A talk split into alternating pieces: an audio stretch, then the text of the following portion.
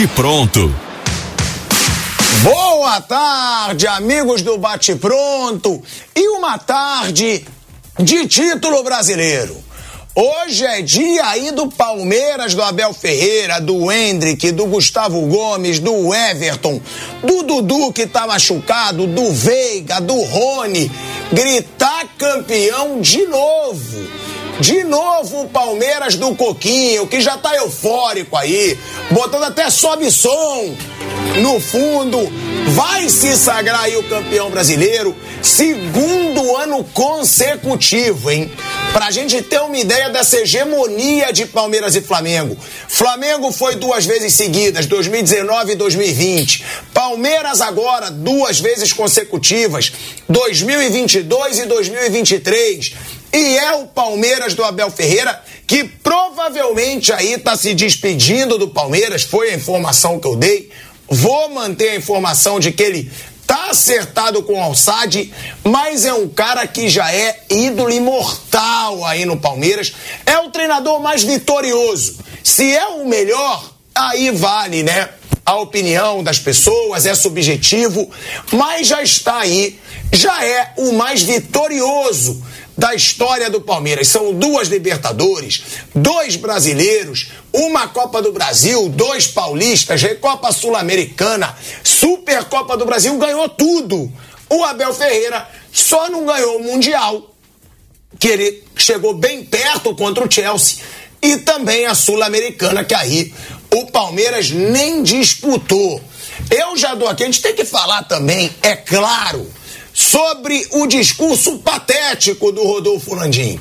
A diretoria frouxa e omissa do Flamengo não decepciona nunca. Se o ano decepcionou o torcedor, sua diretoria não decepciona. Porque o discurso do Rodolfo Landim foi patético, foi um vexame. É de deixar o torcedor do Flamengo com vergonha da diretoria que tem, do presidente que tem o discurso que o Rodolfo Landim fez aí para um grupo político lá no Flamengo. E que o torcedor tome vergonha na cara, enxergue isso e não aceite ser feito de otário como foi no Maracanã, fazendo festinha no último jogo do Flamengo no ano, sendo que o ano foi uma vergonha. Até isso essa diretoria conseguiu camuflar de um jeito o jogo contra o Cuiabá, festinha pro Felipe Luiz, festinha pro Rodrigo Caio, e não ser chamado de time sem vergonha num ano tão ridículo que teve o Flamengo. Tem entrevista do Lúcio Flávio também, falando, ó, falando que a culpa era minha, e agora? Botafogo segue uma draga. Tem luta contra o rebaixamento. Santos, Bahia, Vasco. Quem vai cair? E aí, eu já dou uma boa tarde aqui. Bruno Prado, Vanderlei Nogueira, Mauro César Pereira. E Maurão, já começo com você para falar dessa situação aí do Palmeiras. É o Palmeiras que é campeão brasileiro de novo. Pode ser aí uma despedida do Abel? Pode. Agora, é impressionante, Mauro, o que esse Palmeiras conquista de títulos nesses últimos anos, né? Se a gente for pegar desde 2018, que não era o Abel, 2018 não era o Abel, mas são três brasileiros, dois com o Abel. 15, né? Hã? Começa, começou em 2015. Copa então já pega 2015, claro, que eu ia pegar a partir de 2018. 2015 Copa do Brasil, 2016 Campeonato Brasileiro, 2018 Brasileiro e por aí vai. Então, ó, de 2015, que foi aquela geração do ganhou, Praz. Ganhou com Gabriel Jesus. Marcelo Oliveira como é, técnico. Gabriel Jesus. Né? Gabriel Jesus 2016, aí era o Cuca. Agora, é impressionante. O Palmeiras né? ganhou quatro, considerando esse que vai ganhar hoje, quatro dos últimos oito brasileiros, metade. Olha aí, ó. Olha aí. E tem a polêmica também dos brasileiros, que eu não, eu não sou obrigado a fazer politicamente correto. Eu não concordo muito com esse número de 12, não. Eu não concordo. Agora, o palmeirense pode ficar brabo. Tem título brasileiro que o Palmeiras ganhou, que ele disputou três jogos. Aí são coisas que a CBF acaba com o futebol brasileiro. Aí tem dois títulos no mesmo ano. Eu respeito muito, sou fã do Abel, acho que o Palmeiras é o multicampeão, mas eu não concordo com esse negócio de 12. Não concordo. Agora, realmente, quatro títulos brasileiros. Nesses últimos anos, a gente fala de uma hegemonia, Mauro César Pereira, que a gente tem 2015, a gente e aí tem Copa do Brasil, quatro brasileiros, duas Libertadores. É impressionante o que virou esse Palmeiras, né, Mauro? A Copa do Brasil são duas, inclusive, né? 15 e. E agora. 20, né? é, dos Libertadores é, e as participações consecutivas na Libertadores. Acho que assim, isso só reforça é, aquela obviedade. Se você tiver organização fora de campo, tiver condição econômica, sendo um grande clube, né, com torcida, com mídia e tudo mais, você naturalmente você vai ter sucesso. É, é automático, não, não, tem como errar. Pode ter uma temporada ruim ou outra, a não ser quando você mesmo, o próprio clube, trabalha contra si. E o Palmeiras tem essa sequência muito em função do trabalho que é desenvolvido. Se você fizer um paralelo com o que acontece, por exemplo, no Corinthians, que é o grande rival, ao contrário. O Corinthians está terminando o ano de uma maneira para lá de melancólica. Vendo o Palmeiras campeão de novo, com um novo presidente para assumir, saiu aquele grupo político, mas é, o que, que a nova gestão é, é, insinua que vai fazer? Nada muito diferente do que vinha acontecendo no Corinthians, que é, é, é, é gastar às vezes mais do que, do que arrecada, prometer contratações mirabolantes, mesmo sem condições. Antes de começar esse ciclo vitorioso, o Palmeiras quase foi rebaixado em 2014. Não foi por um milagre. Aliás, escapou com 40 pontos, negócio inédito, né? É, um campeonato que os times do bloco de baixo pontuaram muito pouco. Então escapou ali com muito pouco. E, e, era já o Paulo Nobre. Mas era o quê? Era um começo de uma tentativa de reestruturar. Quando ele contratou na época o Ricardo Gareca, e aí trouxe alguns jogadores de fora, muita gente, ah, jogadores não deram certo. Cara, era o que o Palmeiras podia contratar naquele momento. Depois do outro ano, com uma condição um pouco melhor, aí depois veio o patrocínio da Crefisa também e tal. Mas era um patrocínio muito menor no começo. É, a estrutura mesmo, quem deu foi o ex-presidente lá, o Paulo Nobre, que fez a reformulação, e o Palmeiras começa a é, é, a caminhar. E antes também a questão do estádio. O estádio teve uma importância muito grande nessa, nessa reviravolta e foi acertado ainda pelo Beluso, lá atrás. Então, acho que tudo isso tem uma, tem uma explicação, não, é, não, não cai do céu, não é por acaso. É, a gente poderia citar vários exemplos aqui de times que é, fizeram a contramão, né? Como o Vasco. O Vasco de novo está lutando para não cair. É absurdo. O Vasco virou SAF e chega na última rodada do Campeonato Brasileiro de novo com risco de rebaixamento. Acho até que não deve ser rebaixado, porque o Bahia está fazendo tudo para livrar o Vasco e o Santos, né? Não fosse o Bahia, né? O Bahia agora comandado pelo Ceni, que tem sido um fiasco nesse final de campeonato, o Vasco e o Santos, um dos dois teria, estaria na segunda divisão. No caso do Vasco é impressionante, porque o Vasco, pô, já caiu quatro vezes. E se você olhar um pouco para trás, o Vasco e o Palmeiras decidiram em 2000 a Copa Mercosul, em 97 o Campeonato Brasileiro times que disputavam ali. Depois disso, o Palmeiras entrou numa fase muito difícil, teve rebaixamento, teve fases aí terríveis, mas a partir de 2015, né, após um período aí de reestruturação, o Palmeiras entrou no, seu, no caminho das vitórias, no caminho dos títulos e eh, vai continuar com perspectivas muito positivas. Né? E quem vai ter perspe boas pers perspectivas para o ano que vem? Se você começar a projetar, obviamente o próprio Palmeiras, o Flamengo vai ter, porque por mais que os cartolas errem, tem dinheiro para contratar e pode acertar a mão de novo. Um Atlético Paranaense que tem uma situação estável. Essa não foi uma boa temporada para o Atlético Paranaense. Não ganhou a Copa do Brasil, não chegou à final da Libertadores como no ano passado, que foi uma, marca importante, não foi campeão, mas chegou numa final pela segunda vez na sua história. Foi eliminado precocemente, inclusive, por um time da Bolívia, então, não, mas você acha que o Atlético vai estar fraco ano que vem? Provavelmente não. O Atlético Mineiro é diferente, lá os benfeitores e tudo, virando SAF, aquela coisa toda, é outra história. Não é um clube que passou por uma estruturação, como o caso do, do Flamengo, do Palmeiras, do Atlético Paranaense, por exemplo. O próprio Grêmio. O Grêmio, quando cai, ele cai de forma surpreendente, que não era time para cair, era um clube bem organizado financeiramente e que teve uma temporada muito ruim no seu futebol. Por isso, o Grêmio, quando voltou da Série B, aí o pessoal fala: nossa, voltou da Série B, vai para Libertadores. Mas peraí, é diferente. O Grêmio era um time de Série A na Série B, um clube que não tinha problemas financeiros como outros tantos. Então, quando ele volta, ele faz mais de 10 contratações e traz o Soares. Aí, pô, é outra história, né? É um time forte. Por isso vai a Libertadores mais uma vez. Né? Diferente de, de, do que acontece com equipes como o Cruzeiro, que subiu, mas com muitas dificuldades por conta de tudo que aconteceu lá atrás. Tanto que só escapou do rebaixamento no último final de semana. Estava novamente ameaçado. Então tudo passa pelo fora do campo. Mesmo que você tenha ali momentos de turbulência, se amanhã o Abel Ferreira sair, é normal, será normal se o Palmeiras tiver uma dificuldade de encontrar um outro técnico. Natural que aconteça. E aí tem aquela brincadeira da viúva, né, Mauro? O torcedor palmeirense vai ser viúva também do, do Natural. Abel. Óbvio. Mas, mas, se ele sair agora ou depois um dia, imagino que ele vai sair, vai ficar a vida inteira no clube, vai querer seguir o caminho profissional dele, tudo mais. Natural que seja assim. Se um, um dia ele sair, o Palmeiras vai sentir. É natural que sinta. Pode ter até a sorte de acertar de cara na, na escolha do novo técnico, é, mas o clube continuará estruturado. Então, mesmo que passe por uma turbulência, mesmo que não acerte de cara o nome de um novo treinador na eventualidade da saída do atual técnico, O clube, o clube vai sustentar isso. Isso é um ponto muito importante. Por isso que eu acho que quando a gente fala dos trabalhos dos técnicos vitoriosos, dos jogadores é, que se destacam, e é justo que se fale, como está sendo feito aqui, os elogios ao Abel Ferreira, ao Hendrick, aos demais jogadores do Palmeiras, é importante falar do fora de campo que é um tema árido, que o torcedor não gosta, mas que tem que, ser, tem que bater nessa tecla. Eu acho que eu, eu vou encher o saco até o fim dos meus dias falando sobre isso. Se você vê um Corinthians nessa situação, como coadjuvante num campeonato protagonizado pelo seu grande rival, isso não é por acaso. Se você vê o Vasco brigando para não cair de novo, isso não é por acaso. Se você vê o Cruzeiro até hoje sofrendo, mesmo virando SAF, também não é por acaso. Tudo isso tem uma explicação como sucesso também daqueles que conseguem os títulos tem explicação. A explicação ela não está no campo, ela começa fora dele, começa na gestão. Se a gestão for minimamente é, razoável, nem precisa ser excelente, você vai conseguir se destacar é, em algum momento.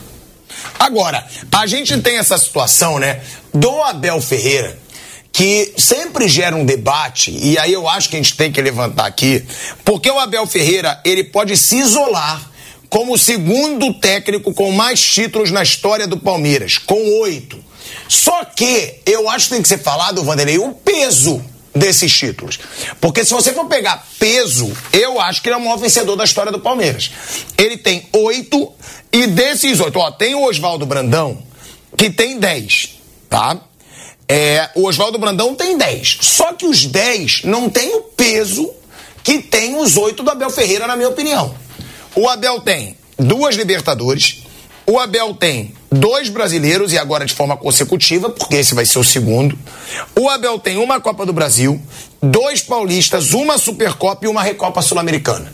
Quando o cara tem duas Libertadores das três que tem o clube, que é o título mais importante, e dois brasileiros consecutivos, eu digo por mim, e eu sei que muitas pessoas discordam, para mim ele já é o maior treinador da história do Palmeiras. Para mim mas, pra, mas pode não ser o melhor. Aí eu não vou falar que ele é o melhor porque eu não vi o time do Oswaldo Brandão. Eu não, vi, é, eu não lembro tanto do time do Luxemburgo que eu lembro que era um time dos sonhos. Mas maior em conquista, para mim já é o Abel Ferreira. Asmar, boa tarde para você, para o Mauro César, para o Bruno e para todos que nos acompanham. É um clube secular. Então, a gente tem que levar em conta, e você pode colocar, eh, vou dizer o que eu penso, você pode colocar dentro de um pacote de, daqueles que você acabou de dizer aí. É, está entre os maiores, está entre os mais vencedores. Com memória recente, que você falou, confere. Tá perfeito? Agora, cada época teve a sua competição considerada mais importante.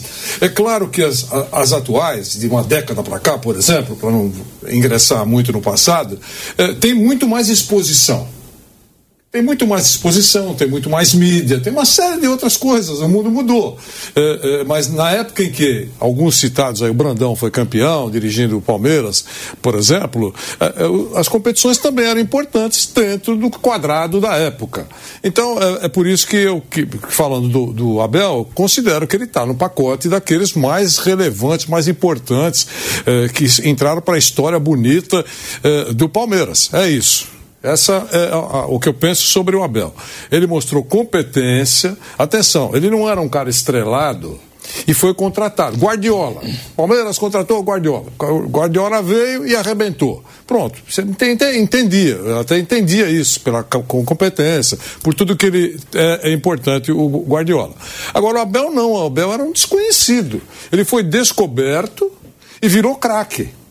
foi descoberto e podia ter sido um perna de pau. Podia ter sido demitido.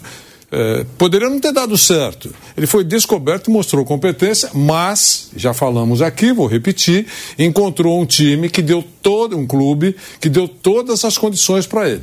Ele foi muito feliz, está sendo muito feliz no Palmeiras, não sei se ele vai embora oficialmente, se ele vai embora ou não, mas ele está sendo muito feliz, mas ele foi muito feliz em ter encontrado o Palmeiras. As três últimas gestões foram muito importantes. Mas se você for falar assim, o Luxemburgo também foi muito feliz em chegar no Palmeiras quando tinha aquele time dos sonhos, Rivaldo, Edmundo.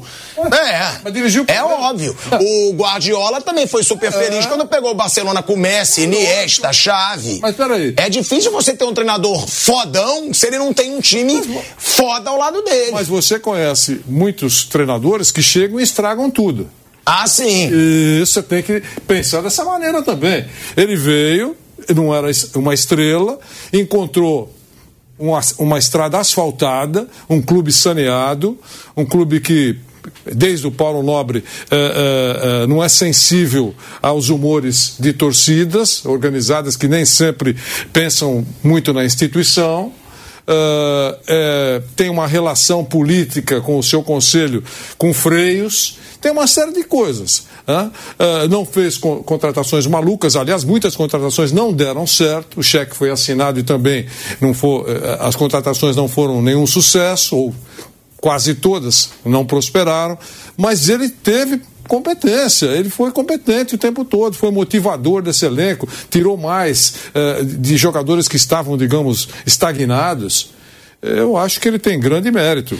Eh, aí tem fotos correndo na, na, na, nas redes sociais, já parece fotos de despedida eh, do grupo dele com o, o, uma foto, aliás, publicada pelo, pelo empresário dele de, colocou todos na uma parede com a camisa da Crefisa e todo o elenco português, né? e, de, e, uma foto enigmática. De qualquer maneira, a sua informação, aquela que você trouxe aqui de que o seu amigo lá do Catar ligou para você, falou em árabe, né, com você, e você entendeu tudo, dizendo que parece que estava tudo certo.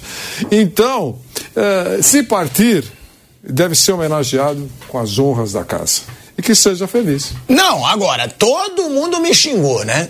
Ah, pilhado, tem isso, né? É, as pessoas falando que quer desestabilizar o Palmeiras. Aí agora que tá todo mundo confirmando a informação, já saiu em tudo que é site que tem clima de despedida, aí eu não vejo aparecerem para me xingar se prepara, porque se fechar realmente eu vou ficar gigante aqui. Ih, e aí eu vou falar. Vou porque o que me encheram o saco.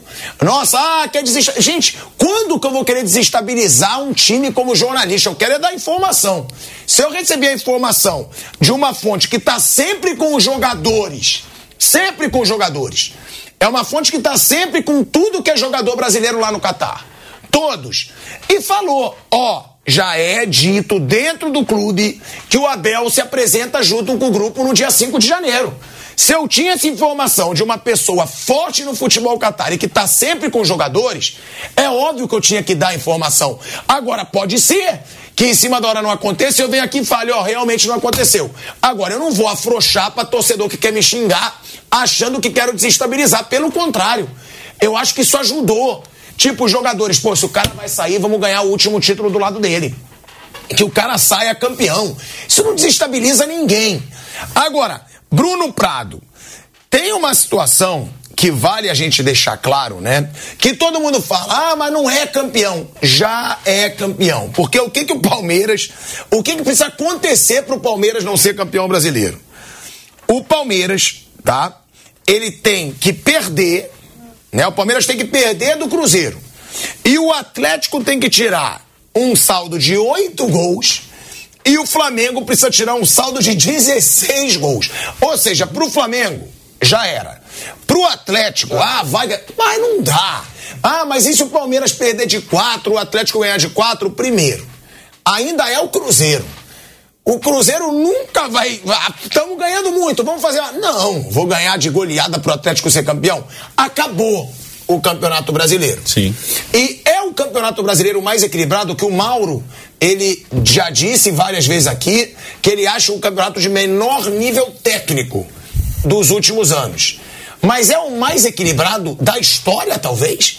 Porque eu não lembro de ter visto uma briga pelo título tão forte até o final ah, em 2009, e a zona do rebaixamento. que agora. 2009, 2009 tinha quatro, quatro candidatos com chances reais. Na zona do rebaixamento também? Não. Tava desse jeito? Tava entre Curitiba e Fluminense é. ali, o confronto direto até, né? Botafogo também. Tinha, também. Tinha que, cair. Tinha que ganhar do Palmeiras. Ganhou do Palmeiras na rodada final. 2009 foi mais confuso do que agora.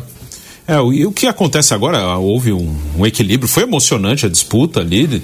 É, na parte de cima, um, um, Botafogo que disparou e despencou, uma campanha inesperada no primeiro turno e a do segundo também, né? Por mais que a gente souber, todo mundo sabia que ia ter uma queda, porque era uma campanha muito acima do normal, mais de 80%, isso não ia manter, mas a queda foi absurda, foi, foi também tão fora da curva quanto a campanha do primeiro turno, só que do, do lado contrário. E os dois times que dominaram o futebol brasileiro nos últimos anos, o Palmeiras e o Flamengo, eles tiveram uma instabilidade. Né? O Flamengo mais, né? o Flamengo teve um ano bem caótico. E o Palmeiras, ele não foi tão instável porque ele tem ali o mesmo treinador, ele tem é, o Abel ali há três anos, um cara que trabalha muito bem. É, tem, é, teve O Palmeiras teve um ano mais tranquilo, mas ele foi mais instável que no ano passado. Ano passado o Palmeiras perdeu sete jogos no ano inteiro. Esse ano ele perdeu oito no brasileiro. Esse ano no brasileiro ele teve duas sequências é, que não são muito normais para esse time do Palmeiras nos últimos anos. Ele chegou a ficar na primeira, lá em junho, quando volta da data FIFA, ele fica cinco jogos sem vencer. Ele perde do Bahia, perde do Botafogo aqui, e ali o Botafogo começa a disparar, e depois tem três empates seguidos. É, ele chegou a ficar cinco jogos sem vencer. E depois ele tem uma sequência de quatro derrotas que é no momento em que ele está disputando a semifinal com o Boca. Ele é eliminado pelo Boca e mais ou menos nesse período ele perde quatro jogos seguidos no Brasileiro, para o Grêmio, para o Bragantino, para o Santos e para o Atlético Mineiro. Então ele teve dois momentos no campeonato, o que ele ficou uma vez cinco jogos sem vencer, fez só três de 15 pontos, e na outra ele fez zero de 12, quatro derrotas. É o que não é muito normal para esse time nos últimos anos. Mas ainda assim, é um time que sempre está no seu limite, ele no limite, assim, ele vai no máximo, ele pode jogar mal, mas é um time que está sempre lutando, sempre brigando. Ele consegue ainda ser mais regular que, que, que os outros, apesar de ter sido menos regular do que ele mesmo no ano passado. Então, quando teve uma queda no Botafogo, ele estava ali para aproveitar.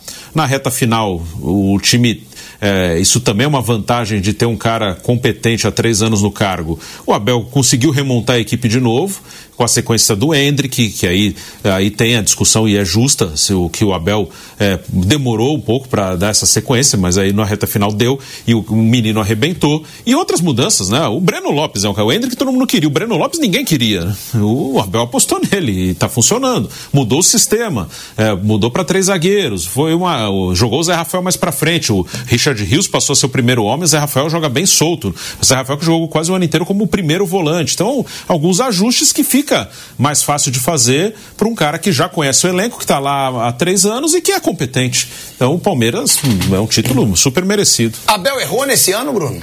Não, acho que é o ponto que a gente pode discutir é a questão do Hendrick. É, eu, eu, não acho que é uma coisa tão óbvia. Assim, eu acho que ele demorou contra o Boca mesmo. É, ali, eu acho que ele tinha que ter iniciado no segundo jogo, principalmente, porque o time não estava bem. Eu acho que ali ele.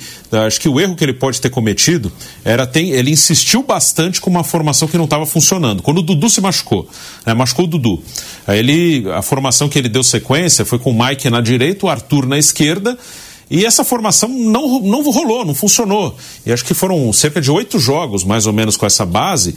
Ali eu acho que ele poderia ter é, mudar um pouco mais rápido, né? Acho que ali já estava claro que não ia rolar. Até na final, nos jogos com o Boca, ele joga um pouco diferente. Ele pôs a mesma escalação, mas ali ele já ensaia um sistema de três zagueiros. Ali contra o Boca, nos dois jogos, ele segura já o Marcos Rocha como um terceiro zagueiro, solta o Mike e o Piqueires como alas, e o Arthur, que estava antes de ponta esquerda, já estava jogando mais centralizado, fazendo uma, formando uma dupla com o Rony. Ele já mudou o desenho, só que ele manteve os mesmos jogadores. Aí depois, na reta final, ele joga com esse desenho de três zagueiros, e muitas vezes o próprio Marcos Rocha é o terceiro zagueiro, só que com outros jogadores, entre o Hendrick, entre o Breno, machuca o Gabriel Menino, entre o Richard Rios, entre o Luan. Então ali o Palmeiras é, embalou. Acho que talvez ele tenha insistido um pouco a mais com uma formação que não funcionou.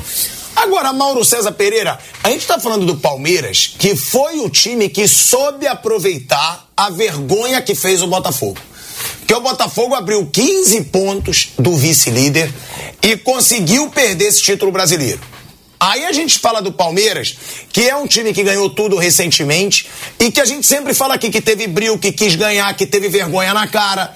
Ao contrário do Flamengo. Quais foram os grandes erros de Flamengo e Atlético Mineiro? Porque eles brigaram ali agora até o final. Só que não chegaram como chegou o Palmeiras. E assim como o Palmeiras começaram lá atrás, é, tiveram momentos bem turbulentos durante o ano, só que o Palmeiras conseguiu. O Palmeiras aproveitou. O que que fez com que Flamengo e Atlético Mineiro não conseguissem tirar essa diferença como conseguiu o Palmeiras? Porque você lembrou hoje no Morning Show Sports. Foram vários jogos ridículos dos dois. O Atlético Mineiro, você lembrou do Cruzeiro, você lembrou do Curitiba, você lembrou do América Mineiro.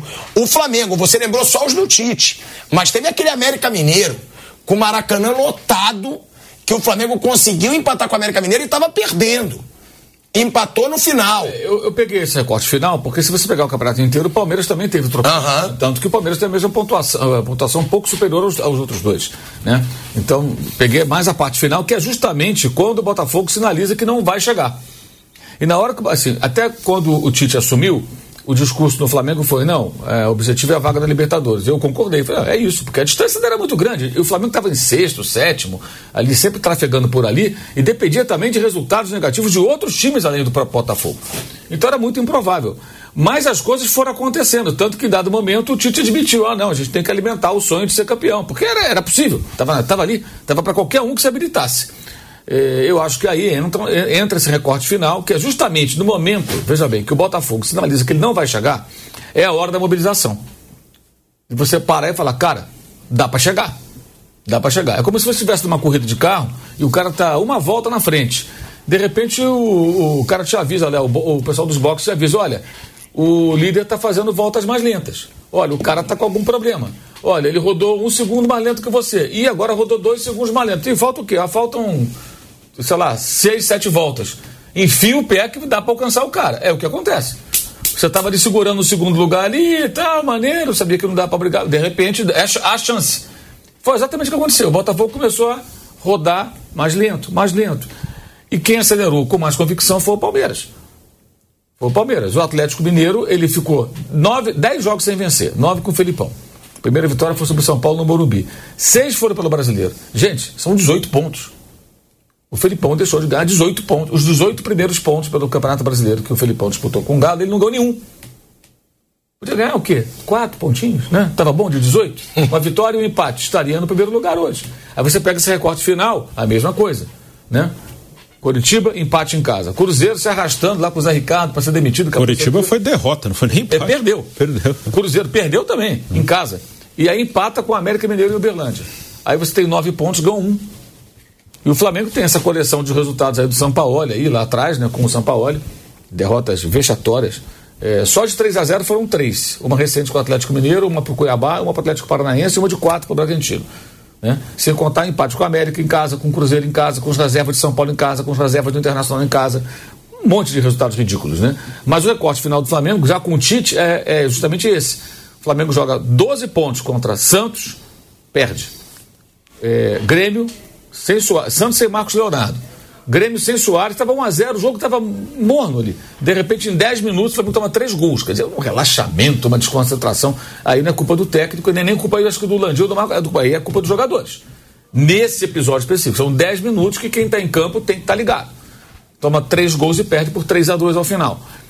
E teve o jogo do, o jogo do Fluminense, sem o cano. É um jogo para ganhar na marra se precisar. Não ganha, empata. É um resultado natural e tal, mas é hora de superação. Não tem um gol ridículo do jeito que foi, né? Uma falha. Foi um gol ridículo. Coletiva ali. Falhou, falhou o Felipe Luiz na jogada, né? Falhou o Bateuzinho, falhou o goleiro, falhou o Fabrício Bruno, todo mundo falhou no gol do Leandro Gonzalez. É, então, de 12 pontos, é mais o Atlético Mineiro, que foi um vexame, 3 a 0 um vareio. 12 pontos disputados, o Flamengo ganhou um. Tivesse ganhou mais um jogo, empatado o outro, estava em primeiro. Então, esse é o ponto. O Palmeiras teve uma derrota nessa reta final, que foi para o Flamengo no confronto direto, mas foi só aquela derrota e depois se recuperou. Estou citando aqui é, derrotas, no plural, do, do, do, Flamengo, do Atlético. Isso, esse, esse, que está fazendo uma grande diferença agora no final. Então, eu acho que quando você elogia também o Felipão, é, é, um, é, parece é quase assessoria de imprensa. Tem que pegar o recorte completo. Semana que passada ele foi ótimo, ele atropelou o Tite. Mas o combo do Felipão tem positivos e pontos, pontos negativos. Mesma coisa do Renato. O Renato, ah, o Grêmio vai para a Libertadores. Sim, mas o Grêmio tem a quarta pior defesa do campeonato. Se tivesse uma defesa meia boca, e não péssima como é, o Grêmio teria feito mais pontos ao longo da competição. Não tem a menor dúvida disso. E estaria talvez em primeiro. Porque assim, se o Grêmio ganha um jogo e empata dois a mais do que esse que perdeu, que empatou e tal, teria mais 4, 5 pontos. Isso em 38 rodadas, 37 já disputadas, né? Então acho que todos esses times falharam demais. É natural que num campeonato tão longo você tenha é, seus tropeços. Mas acho que assim, é, é, é muita concentração. Ontem estava vendo o jogo Luton Tal e, e Arsenal. Estava 3 a 3 O líder do campeonato empatando contra o menor time da Premier League, né? Que joga no estadinho pequeno e tal. Um time que há pouco tempo estava na quinta divisão. Faz o gol no último lance. O Arsenal lutou até o final, até o final, até o final. na pressão, na pressão, na pressão no último lance. É isso. Aí você vai ver lá no final, se eles forem campeões, alguém vai lembrar, ah, lembra lá no começo de dezembro, que o campeonato vai terminar em maio, né? Aquele jogo com o Luton Tal, que estava 3 a 3 porque o time não jogou bem, tomou três gols do Luton Tal, porque não estava bem. Mas venceu.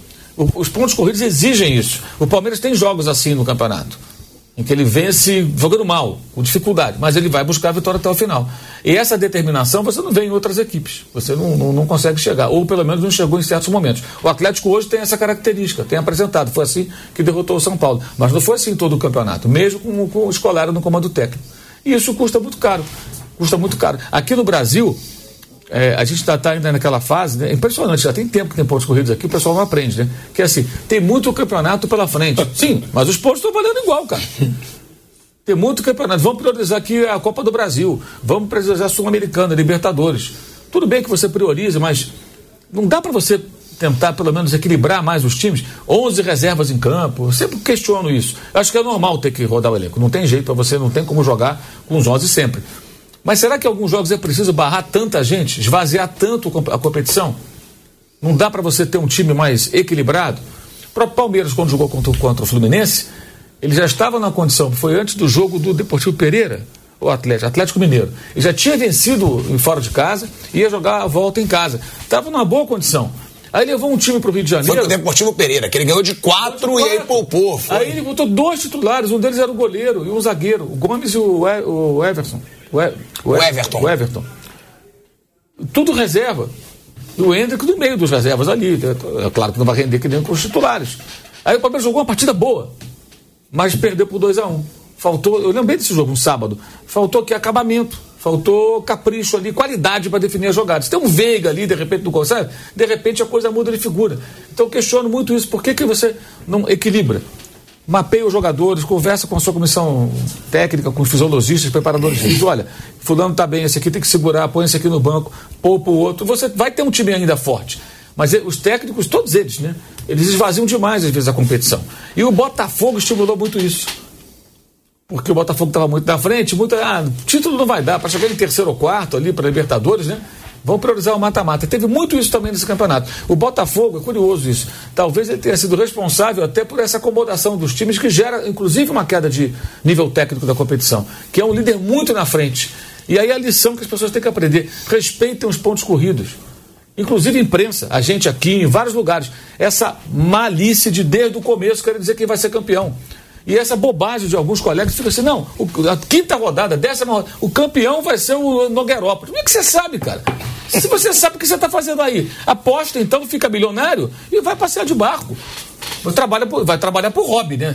Eu sou um que eu fico rico apostando com o Vampeta. Ah, não, mas aí é diferente, é um confronto direto. eu... eu digo assim, o cara no começo do campeonato, o cara já diz que vai ser campeão. Sabe, assim, o que, que isso acrescenta? O que, que isso acrescenta, inclusive, assim, pro futebol, pro, pro nosso trabalho, pro jornalismo? Nada, nada, é só uma pataquada. E sabe, isso é muito chato, muito chato. A gente está em 2024 quase, gente. Vamos evoluir um pouquinho. E, e, e, respe, repito, respeitar os pontos corridos. É um campeonato de regularidade. Não tem campeão antecipado. Essa história do Botafogo é a mais escandalosa. Mas não é a primeira. Já aconteceu antes. Mas teve São Paulo em 2020. São Paulo, teve São Paulo em 2020, teve o Grêmio quando São Paulo ganhou em 2008, teve o Palmeiras em 2009. Várias vezes isso aconteceu. Ó, ô Vander, a gente vai falar dessa situação do Flamengo, né? Que vai enfrentar o São Paulo e precisa de resultado, senão pode ser que nem vá pra Libertadores, hein? Não, pra pré vai. Mas pode ser que não fique no G4. O ano do Flamengo ele pode ser ainda mais vergonhoso do que ele já está sendo. Agora, antes, Vander, eu sei que você queria falar alguma coisa aí em cima do que o Mauro falou, pode falar. Mas também eu queria chamar atenção para um lance, que eu acho que a gente fala que é o brasileiro do, e, do, do Hendrick, do Abel Ferreira. Só que eu acho que é pouco lembrado o pênalti que o Everton defendeu contra o Botafogo.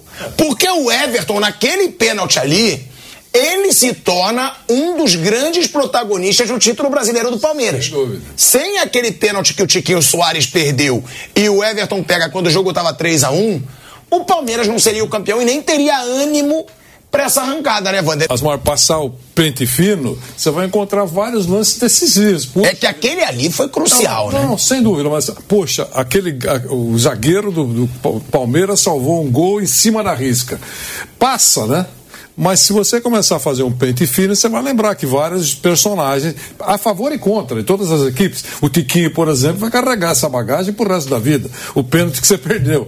Na verdade, poderia ter liquidado a situação, liquidado o, o Palmeiras ali. Então, é, isso, é, é, essa é a beleza do futebol. Ele, ele, essas, esses lances, esses lances muito importantes naquele momento que depois de meia hora está todo mundo esquecendo. Aí você para para pensar, surge na memória a importância daquilo. Com relação a, a eu queria dizer com relação ainda ao Hendrick, eu acho que eu tenho dito muito que o Abel foi lerdo na digamos assim, na descoberta da importância do Hendrick. Eu acho que ele, ele para ter claro o modo garimpador, ele demorou muito. Pela competência dele, ele demorou muito. Se fosse um técnico comum, eu até compreenderia isso. Mas pela importância dele, pelo olhar atento dele, por ser um detalhista, eu acho que ele deveria ter percebido com mais rapidez a importância do Hendrick. Eu bato também nesta tecla, dizendo que eh, se ele estivesse em campo mais vezes, é muito provável que o Palmeiras tivesse feito mais gols. E não há nenhum delírio achar que esses gols poderiam ter dado pontinhos importantes. O Palmeiras já poderia estar comemorando eh, oficialmente o título de campeão brasileiro. É isso. Quer dizer, ele é importante, ele pecou, esse pecado vai carregar para sempre. Não é isso. Eh, eu tô, estou falando de um técnico diferenciado. Então é, é importante. Eu recebo, recebo uma, uma, mensagem aqui de Portugal dizendo o seguinte: que lá em Portugal todo mundo diz que ele vai mesmo para o Catar, mas ele tem uma grande ligação ao Palmeiras e a família gosta muito de São Paulo. Deve estar na cabeça dele é, uma grande dúvida. Eu não sei se já dissipou essa dúvida. Não sei se já passou, eu não sei se esses números foram confirmados mesmo, oferecidos pelo futebol do Catar. Eu acho que a dúvida já passou. E repito, se ele sair, alguns vão considerá-lo, digamos assim, ingrato. Eu não, pelo, pelo, pelo futebol extremamente profissional, né? desde que uma multa seja paga, eu acho que ele vai partir para outro voo. Não acho, não vejo nada, nenhuma pitada de ingratidão. É, ingrato depois de mais de três anos, eu acho que não, né? Houve uma troca, né? É, o cara ficou três anos, o cara negou algumas propostas é aí de acordo com o Palmeiras, de acordo com ele, com a imprensa. Ingratidão talvez não, é, claro que vai dar tristeza. Estou colocando a palavra que tem sido dita nos últimos tempos. Falar de São Paulo e Flamengo, hein? Hoje tem São Paulo e Flamengo no Morumbi. Pode ser a despedida do Lucas Moura, né, Bruno Pode. Prado? Diante da torcida do ele São Paulo. Ele não vai jogar, não. Vai jogar. É, não vai jogar. Não machucado. É, mas aí pode ser que ele vá no estádio, se for uma despedida, né? Só pra olhar, imagina. É, né? Pode ser aí a última situação do Lucas como jogador do São Paulo, se ele não renovar o seu contrato. Agora, é um São Paulo que vem sendo uma dor de cabeça pro Flamengo nos últimos anos. Inclusive já eliminou o Flamengo de Copa do Brasil, foi eliminado também, aí ganhou a final da Copa do Brasil do Flamengo nesse ano. É, o Flamengo não tem um retrospecto excelente contra esse São Paulo nos últimos anos, mesmo sendo uma geração vitoriosa desse Flamengo. E tem um negócio que o São Paulo, ele pode dificultar a vida do Flamengo na Libertadores, Bruno Prado. Porque o Flamengo não está certo sequer no G4 tá? Em caso de empate do Flamengo, o Flamengo precisa que o Botafogo não vença o Internacional no Beira-Rio, que o Grêmio não vença o Fluminense ou que o Atlético Mineiro perca do Bahia na Fonte Nova. Se o Flamengo perder, aí só piora. Precisa que o Botafogo não vença o Inter, o Grêmio tem que perder do Fluminense ou o Atlético Mineiro ser goleado pelo Bahia na Fonte Nova. Ou seja, se o São Paulo leva uma dificuldade para o Flamengo, vence ou empata com o Flamengo nesse jogo de hoje, Bruno, o Flamengo pode terminar o ano de forma ainda mais vexaminosa. Sem estar no G4, tendo que disputar a pré-Libertadores tendo a maior folha salarial disparada do Brasil.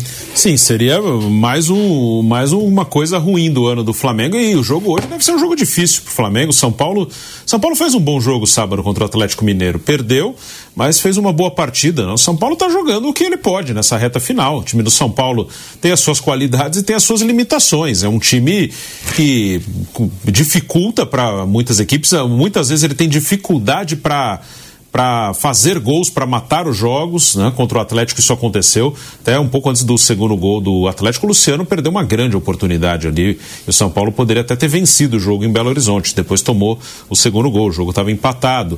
É, o São Paulo está sem o Caleri, está sem o Lucas, né? Então, nessa parte ofensiva, que eu acho que é o ponto ali que o São Paulo precisa melhorar para o próximo ano. Então, muitas vezes o time até joga bem, só que não consegue matar os jogos, não consegue fazer gols. Mas é um jogo duro, sim, para o Flamengo. O Flamengo tem que fazer a sua parte. Aí já é palpite, né? Mas eu acho que independente disso, o Botafogo outra vez não vai fazer a dele. Então, eu acho que isso mais uma vez vai acontecer, mas de qualquer maneira o Flamengo não tem que contar com isso, né? Isso aí é palpite meu. O Flamengo tem que fazer o dele e, e tentar garantir a sua classificação vencendo o São Paulo e pronto, né? Não interessa o que os outros vão fazer.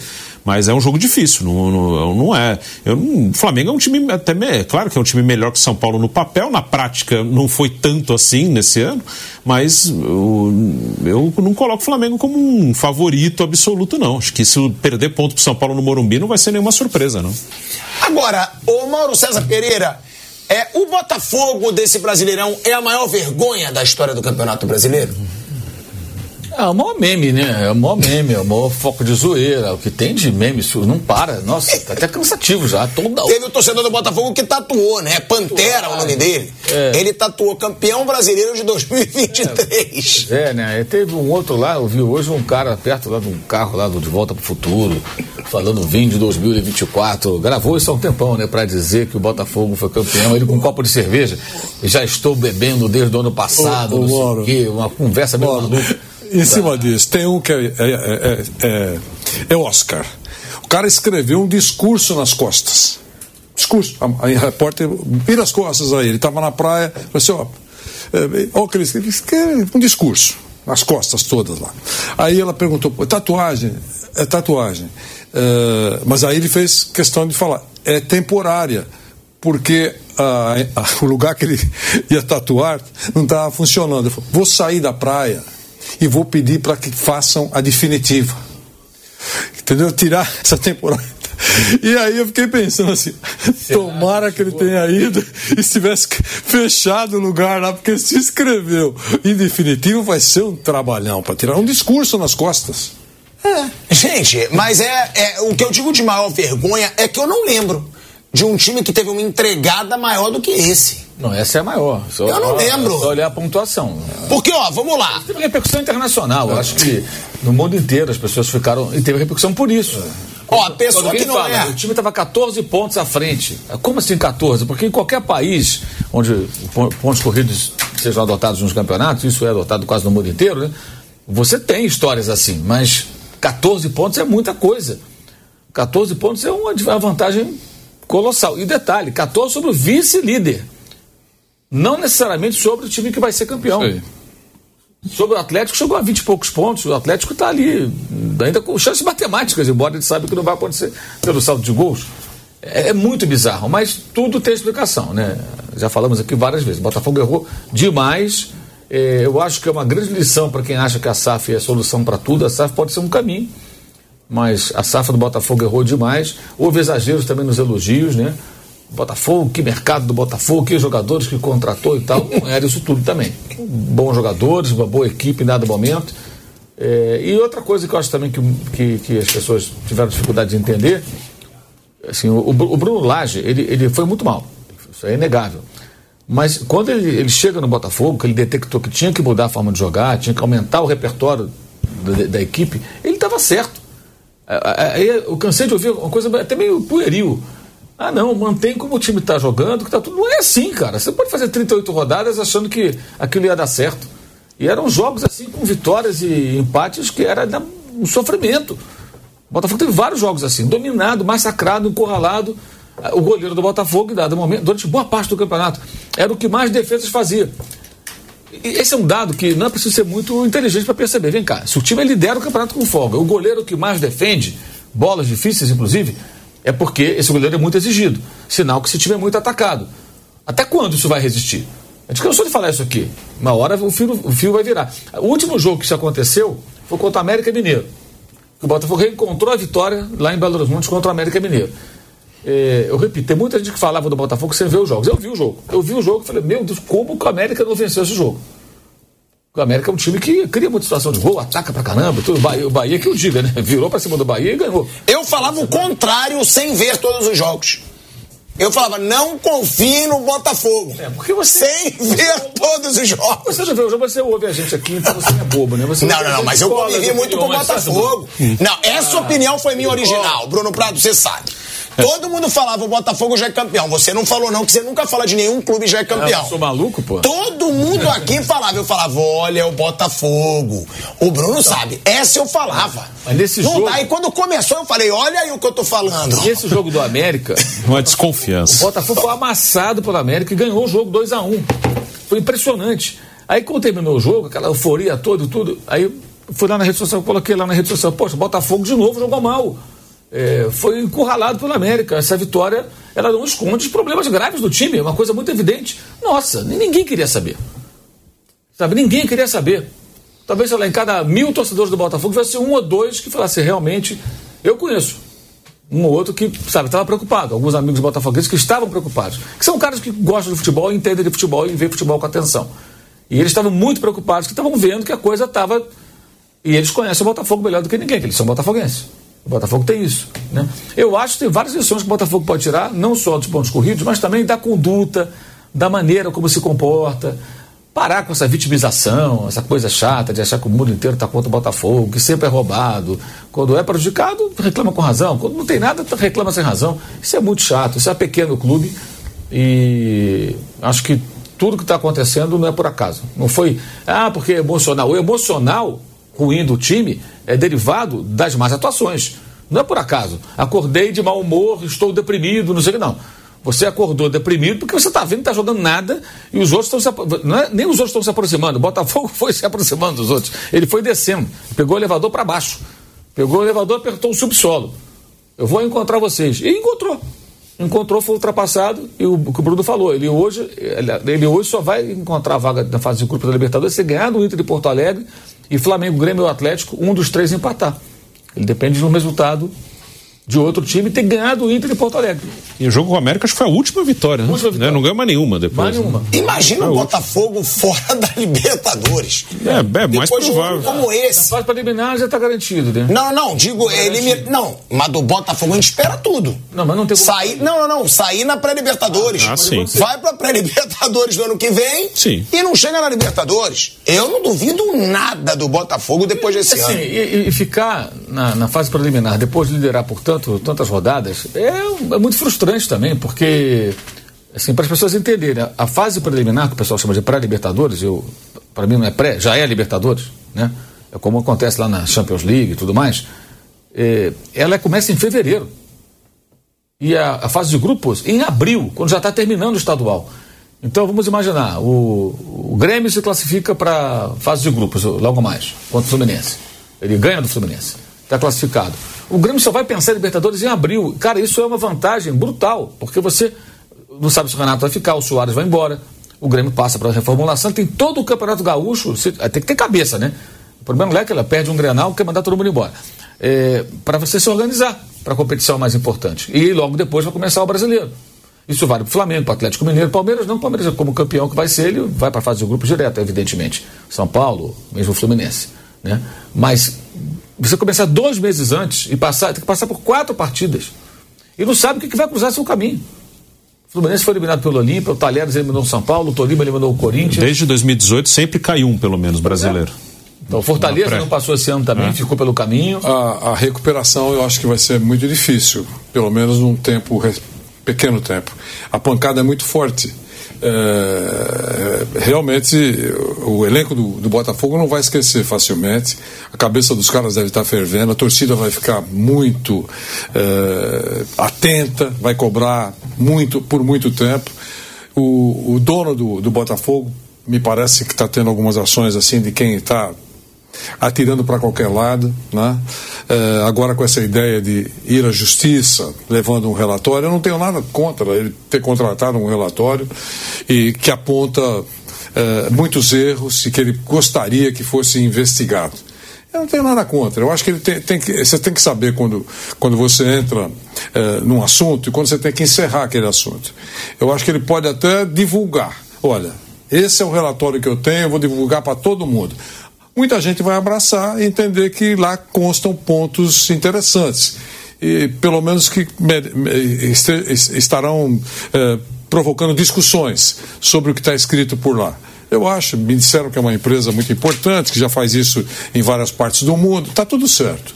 Eu acho que isso tem que ser feito mesmo. Olha, tem esse documento aqui. Eu não vou a lugar nenhum, não vou sair da esfera esportiva, mas é isso que os caras levantaram. Vocês pensem aí se eles têm razão, se não têm, se eles descobriram a pólvora ou não.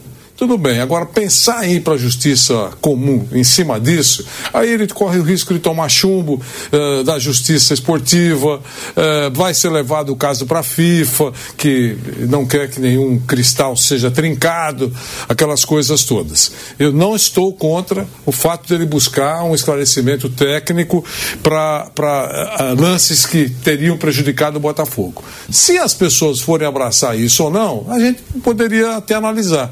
Mas sair da justiça esportiva ou da discussão esportiva para ir para a justiça nisso não vai acontecer absolutamente nada e vai só prejudicar a imagem do Botafogo ainda mais. É, a gente fala do Botafogo que virou um vexame. A gente fala do Palmeiras que vence um brasileirão que ninguém esperava. Agora, Bruno Prado, o São Paulo pode estragar a festa do Flamengo, como a gente falou aqui.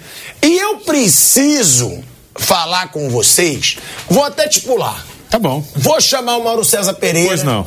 Porque eu quero desabafar. Ih, nossa eu senhora. quero falar sobre a vergonha do presidente do Flamengo, Rodolfo Landim. Quando parece que o ano do Flamengo já tá um lixo tão grande que nada vai piorar, vem o discurso do Rodolfo Landim. E pelo discurso do Rodolfo Landim, Mauro César Pereira, o Marcos Braz é excelente.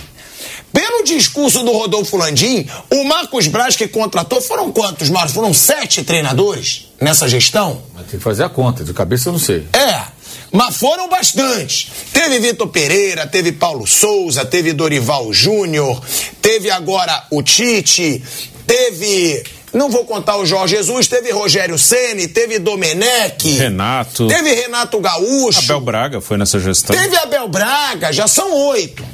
Já são oito sem contar Jorge Jesus. O Abel foi antes do Jesus. Então vamos lá contar. O, o, o, se bem que não foi o, o Braz que contratou o Abel, né?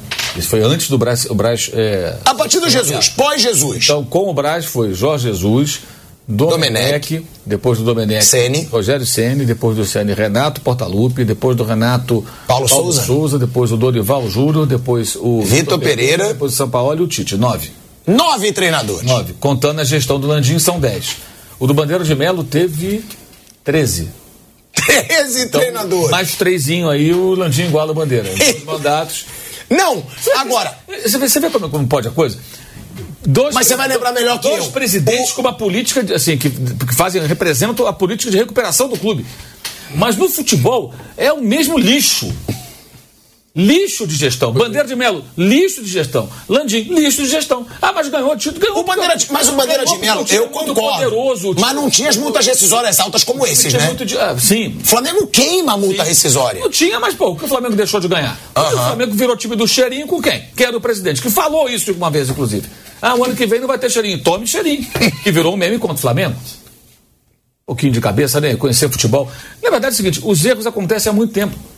Tá para nascer, talvez, o camarada que vai chegar ao poder no Flamengo e vai ter coragem, peito, que tem que ter coragem também. Para na hora da dificuldade, é, não jogar tudo em cima do técnico. Porque é velho, é velho modus operandi. Joga em cima do técnico e você se isenta de culpa.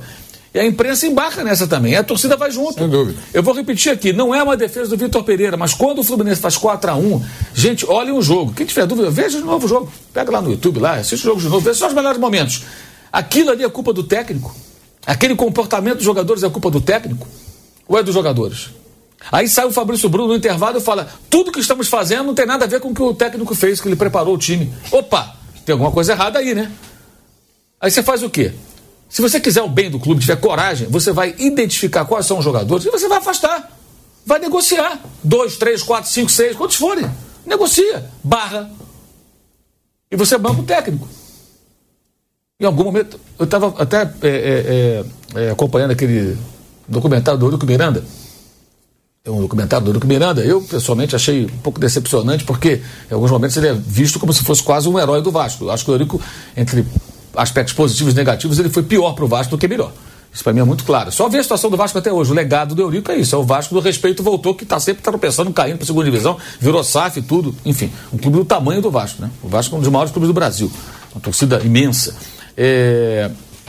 Mas o, o Eurico Miranda, em 97, quando o Vasco foi campeão brasileiro, e tinha um time muito forte, houve um, um pequeno grupo de jogadores do Vasco que não queria o técnico Antônio Lopes. O Lopes era um delegado, para quem não conhece o Lopes, é mais jovem especialmente, foi um técnico que fez até sucesso em dado momento, ele era um delegado de polícia, antes de virar treinador, e era um cara muito enérgico, cobrava de uma forma muito veemente. E alguns jogadores, que eram jogadores importantes, não estavam afim de ficar tomando esporro do, do Lopes.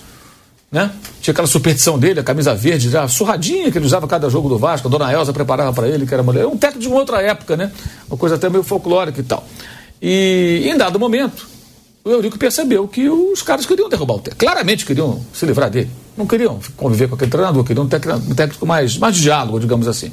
O Eurico chamou esses, esses, esses jogadores e falou: olha, o técnico é ele, vocês vão com ele até o final, e se não for resolver com ele, vai resolver comigo. Alguém pode falar, pô, mas é um papo meio mafioso. Pode até ser. Mas a gente pode também entender como um papo assim de quem está no comando. Eu sou o presidente, eu escolhi o técnico, é com ele que a gente vai. Vocês não vão escolher meu técnico, cara. Aqui no Vasco vocês não vão mandar. É minha responsabilidade. E aí, uma, uma virtude. Mesmo na derrocada do Eurico em 2015, quando o Vasco estava afundando para a segunda divisão, de novo com ele, já tinha caído com o Roberto e estava caindo com ele, ele dava entrevista quase todo dia. Você via quem era o responsável por aquilo, estava tava na cara era o Eurico Miranda. Ele não se escondeu. Como o Bandeira sumia nessas horas, tá? na maioria das vezes não aparecia, e o Landim nunca apareceu. Nunca. Ele aparece assim. Ele dá uma entrevista para mim, para o outro jornalista, ele vai, assim, mas é uma entrevista com uma pauta específica. Ele vai lá no, no, no, no, no conselho, mas uma coletiva para todo mundo, com tema livre, você não, não, não, teve, nunca teve. E ele fala no discurso nunca dele teve. ainda, não vou ser covarde. Ele nunca foi teve. covarde uma data inteira. Para falar sobre isso, por exemplo, ele deveria dar uma coletiva, todo mundo poder perguntar. Né? Você vai ter pergunta chapa branca no meio, mas pode ter pergunta boa também ali, né? E, mas não, não acontece. Então, assim, é, é é, o, o, que eu quero dizer é, você, em alguns momentos, você tem que bancar o técnico, cara. Porque senão você perde completamente o controle. E no Flamengo é assim. O Ceni foi demitido de madrugada porque a torcida estava reclamando, o time perdendo com vários desfalques. Cara, o cara foi campeão brasileiro meses antes. Onde já se viu isso? Um técnico ganha um campeonato brasileiro. Meses antes de ser demitido. Eu quero saber onde estão os trouxas que torcem pelo Flamengo, trouxas, são trouxas, que reclamavam em 2021, ah, não gostei de ser campeão não, perdemos para o São Paulo na última rodada, ah, não gostaram? Tá gostando esse ano? E aí, bonitão, tá gostando? É a pergunta que eu faço. Você que em 2021, que torce pelo Flamengo, que reclamou do título conquistado com uma derrota, mas que foi legítimo, fez mais pontos, amigo, não tem conversa, fez mais pontos. O Palmeiras pode perder hoje de 5 a 0 e ser campeão. Dane-se, é campeão, meu amigo. Ele foi campeão hoje, ele vai ser campeão pelo conjunto da obra. Não importa. Digamos que acontece um acidente, o Palmeiras tem um jogador expulso e perde por uma margem de gols acima do normal. E o Atlético ganha bem do Bahia. Alguém vai fazer a conta, nossa, mais quatro gols aqui, ou três gols, né? O Galo seria campeão. Não importa. Não interessa. É campeão em ponto final. Pontos corridos é muito simples. Quem faz mais pontos leva, leva a taça e ponto final. E em 2021, a arrogância de parte dos rubro-negros gerou até reclamações de um título. E o técnico foi demitido muito em função disso. Criou-se, ao invés de uma, uma, uma atmosfera positiva, que poderia ali iniciar um bom ciclo de vitórias, com o trabalho sendo desenvolvido, perseguiram o Senna até o final. Hoje é fácil falar do Senna, que o trabalho dele é péssimo hoje no Bahia. O Bahia está quase caindo. Ele mesmo falou isso. Eu tenho vergonha do meu trabalho, falou no final de semana. Mas não era o momento. Então, eles, fiz, eles erraram na demissão do Senna, eles erraram eh, na, na, maneira como eh, lidaram com o Dorival, que não foi respeitosa. Pude até não ficar com ele, mas não foi respeitosa. Erraram na demissão do Vitor Pereira. Não que o Vitor Pereira fosse o ó do Borogodó, mas fortaleceram o grupo de jogadores e hoje que você vê, Domingos ficou muito claro. Eu até agora não entendi. Eu, eu respeito muito o Felipe Luiz, a passagem dele pelo Flamengo foi importante, foi um ótimo jogador. Mas eu não sei porque essa, essa, essa gratidão toda. Às vezes eu acho que o Felipe Luiz é o Zico. Sério, eu acho um certo exagero. Eu concordo. Nisso eu concordo ele com faz você parte, muito. Ele faz parte também do grupo de jogadores que durante todas essas mudanças estava ali. Não, e tem outra, Mauro. Ele é de uma geração vitoriosa, ele é um cara gente boa, que todo mundo. Só que todos os gols importantes que o Flamengo sofreu em Libertadores foram na costa, nas costas dele. Inclusive, ele saiu nas duas finais últimas. É. Ele, ele não jogou bem a final de 2019, ele saiu no primeiro 2019, gol nas costas dele, do River. 2020, gol nas, gol na nas costas dele do Palmeiras, o primeiro. 2022, que foi o título contra o Atlético Paranaense, ele tava péssimo no jogo. É, ele tava e aí ele pede pra sair. Ele sai dos dois, ele sai em Montevideo e sai em Guayaquil, no primeiro tempo, nos dois jogos. Tem momentos negativos, tem momentos muito bons. Ele foi um ótimo jogador, é, agora é um cara muito articulado e tal. Agora, não, eu não entendo, acho que às vezes, sabe, parece que, que é o Zico. Eu acho um certo exagero. Acho que o respeito e, a, e, a, e a- o agradecimento por, pelos bons momentos faz sentido, mas acho que tem um certo exagero. Muito artificial também, turbinado pela diretoria, para criar essa grande cortina de fumaça que foi feita no domingo no Maracanã com todo aquele mise-en-scène que acabou desviando totalmente o foco. Enquanto o Palmeiras comemorava o, digamos, pré-título, né? Ao derrotar o Fluminense, o Flamengo estava. Ela tem as fotos aí, cara. Jogando o jogador pro alto, todo mundo rindo no gramado. Rindo do quê? rindo do quê? Mas isso é interessante para os dirigentes, porque não, se, não, não, não houve espírito crítico ali naquele ambiente. De, de falar, "Pô, olha, olha só o que vocês fizeram. Né? Olha, olha que ponto chegou. Perdeu o campeonato, o campeonato que era obrigação desses caras disputar até o final. Então, não é uma defesa do Vitor Pereira, ou do São Paulo, ou do Paulo Souza, ou do Rogério, ou do Dorival, não é isso. Mas essas demissões, elas acontecem de uma forma muito conveniente para a diretoria. E fortalecendo sempre o grupo de jogadores, que faz o que ele quer há muito tempo. Saíram vários e você percebe que é um corpo com vida própria, que faz o que quer. Ó, foi um ano vergonhoso do Flamengo, um ano vexatório, e eu concordo muito com o Mauro. Né? Quando você vê a festa que teve no Maracanã pro Felipe Luiz e pro Rodrigo Caio, que também pra mim não é um mega ídolo, teve um baita ano em 2019, mas não é. Pra ter toda aquela festa, a diretoria do Flamengo conseguiu enganar direitinho o torcedor. Porque organizada, a gente ainda entende algumas vezes, tem relação com diretoria, tem troca de interesse. Agora, o Maracanã inteiro fazendo festinha para um time que foi uma vergonha nesse ano, eu também achei super desnecessário. E aí, para fechar, Bruno Prado, o ano do vexame, para fechar o ano da palhaçada com o torcedor rubro-negro, o Rodolfo Landim, ele falou isso que a gente vai colocar aqui na tela para um grupo político do Flamengo. Tipo, bando de otário, vamos lá. Parece que é todo mundo burro. Vamos ler aí, a gente vai voltar para a rádio antes ou já pode ler logo, Kaique? Vamos ler o que falou o Rodolfo Landim. Ele diz aí, ó, na maior cara de pau, vários sócios já falaram. Você tá comprando uma briga pelo Marcos Braz, tá se desgastando. Demite. Eu falei, nem fudendo. Desculpem pelo meu francês. Primeiro, porque o cara é meu parceiraço. É o cara que assume os problemas e os desgastes comigo. Tá sempre brigando junto comigo. Então leva a esposa dele para ser vice de futebol do Flamengo. Se é parceiraço, se tá sempre brigando com ele, leva a esposa dele. Eu sei o nível de dedicação dele. Numa hora dessas, eu vou ser covarde e dizer que o problema é dele? Não existe nenhuma decisão que ele tomou que não tenha sido tomada junto comigo. É maravilhoso esse discurso do Landim. Ele é meu parceiraço, ele tá comigo. Leva a esposa, pô, pra ser vice de futebol do Flamengo. Se é parceiraço, se tá com ele nos momentos difíceis, leva. Leva a esposa dele, leva primo, leva quem ele quiser. Agora, ele defendeu o Marcos Braz, ele teve a cara de pau de falar que o Marcos Braz é o melhor do Brasil no que ele faz. Aí é você chamar o torcedor do Flamengo de idiota, é você chamar o torcedor do Flamengo de burro, e é o presidente do Flamengo, Vanderlei Nogueira, fechando o ano, Bruno Prado, como começou. Uma vergonha. Vale lembrar que já teve momento aí que ele foi carregado nos ombros também pela torcida e por boa parte da imprensa. Torcedor que é enganado facilmente. E também, então, você pode colocar no pacote aí boa parte da imprensa entendendo que era um estadista do futebol. Então vamos lá, posso te dizer o que, que acontece dentro do Flamengo? Pode. Eu digo porque eu não preciso deles pra porra nenhuma, então é bom que eu posso falar. Flamengo, ele tem o seguinte, ele tem uma diretoria que fala por WhatsApp com o jornalista, que chama jornalista pra jantar, tem jornalista que vai no Fratelli de graça, que é um restaurante caro no Rio de Janeiro, e come com o dirigente do Flamengo. É isso. É uma vergonha. É, é porque tem jornalista que se corrompe por muito pouco. Por muito pouco. Leva lá, paga um jantarzinho, fala no WhatsApp, marca um encontrozinho. E aí, vira uma mídia chapa branca, que são os que perguntam nas coletivas de imprensa. São sempre eles. São os amiguinhos do assessor, são os amiguinhos do vice de futebol, são os amiguinhos do presidente. Esses sempre perguntam. Pode estar um inferno acontecendo no Flamengo e a pergunta é: o que falar agora? Será que o torcedor pode ter otimismo? Não tem pergunta. Porrada dentro do Flamengo. Porque até a assessoria do Flamengo para mim é horrível. Só bota amiguinho para perguntar. Não bota jogador para falar em zona mista quando o momento tá ruim. Tem isso. Aqui eu falo, não preciso de ninguém para nada. Graças a Deus que eu não preciso. E eles ficam incomodados, óbvio. Até porque eu me garanto na rua, eu me garanto no jornalismo, eu me garanto no que for. Vai me olhar de cara feia, vai ter que olhar de carinha feia e abaixar a cabeça depois.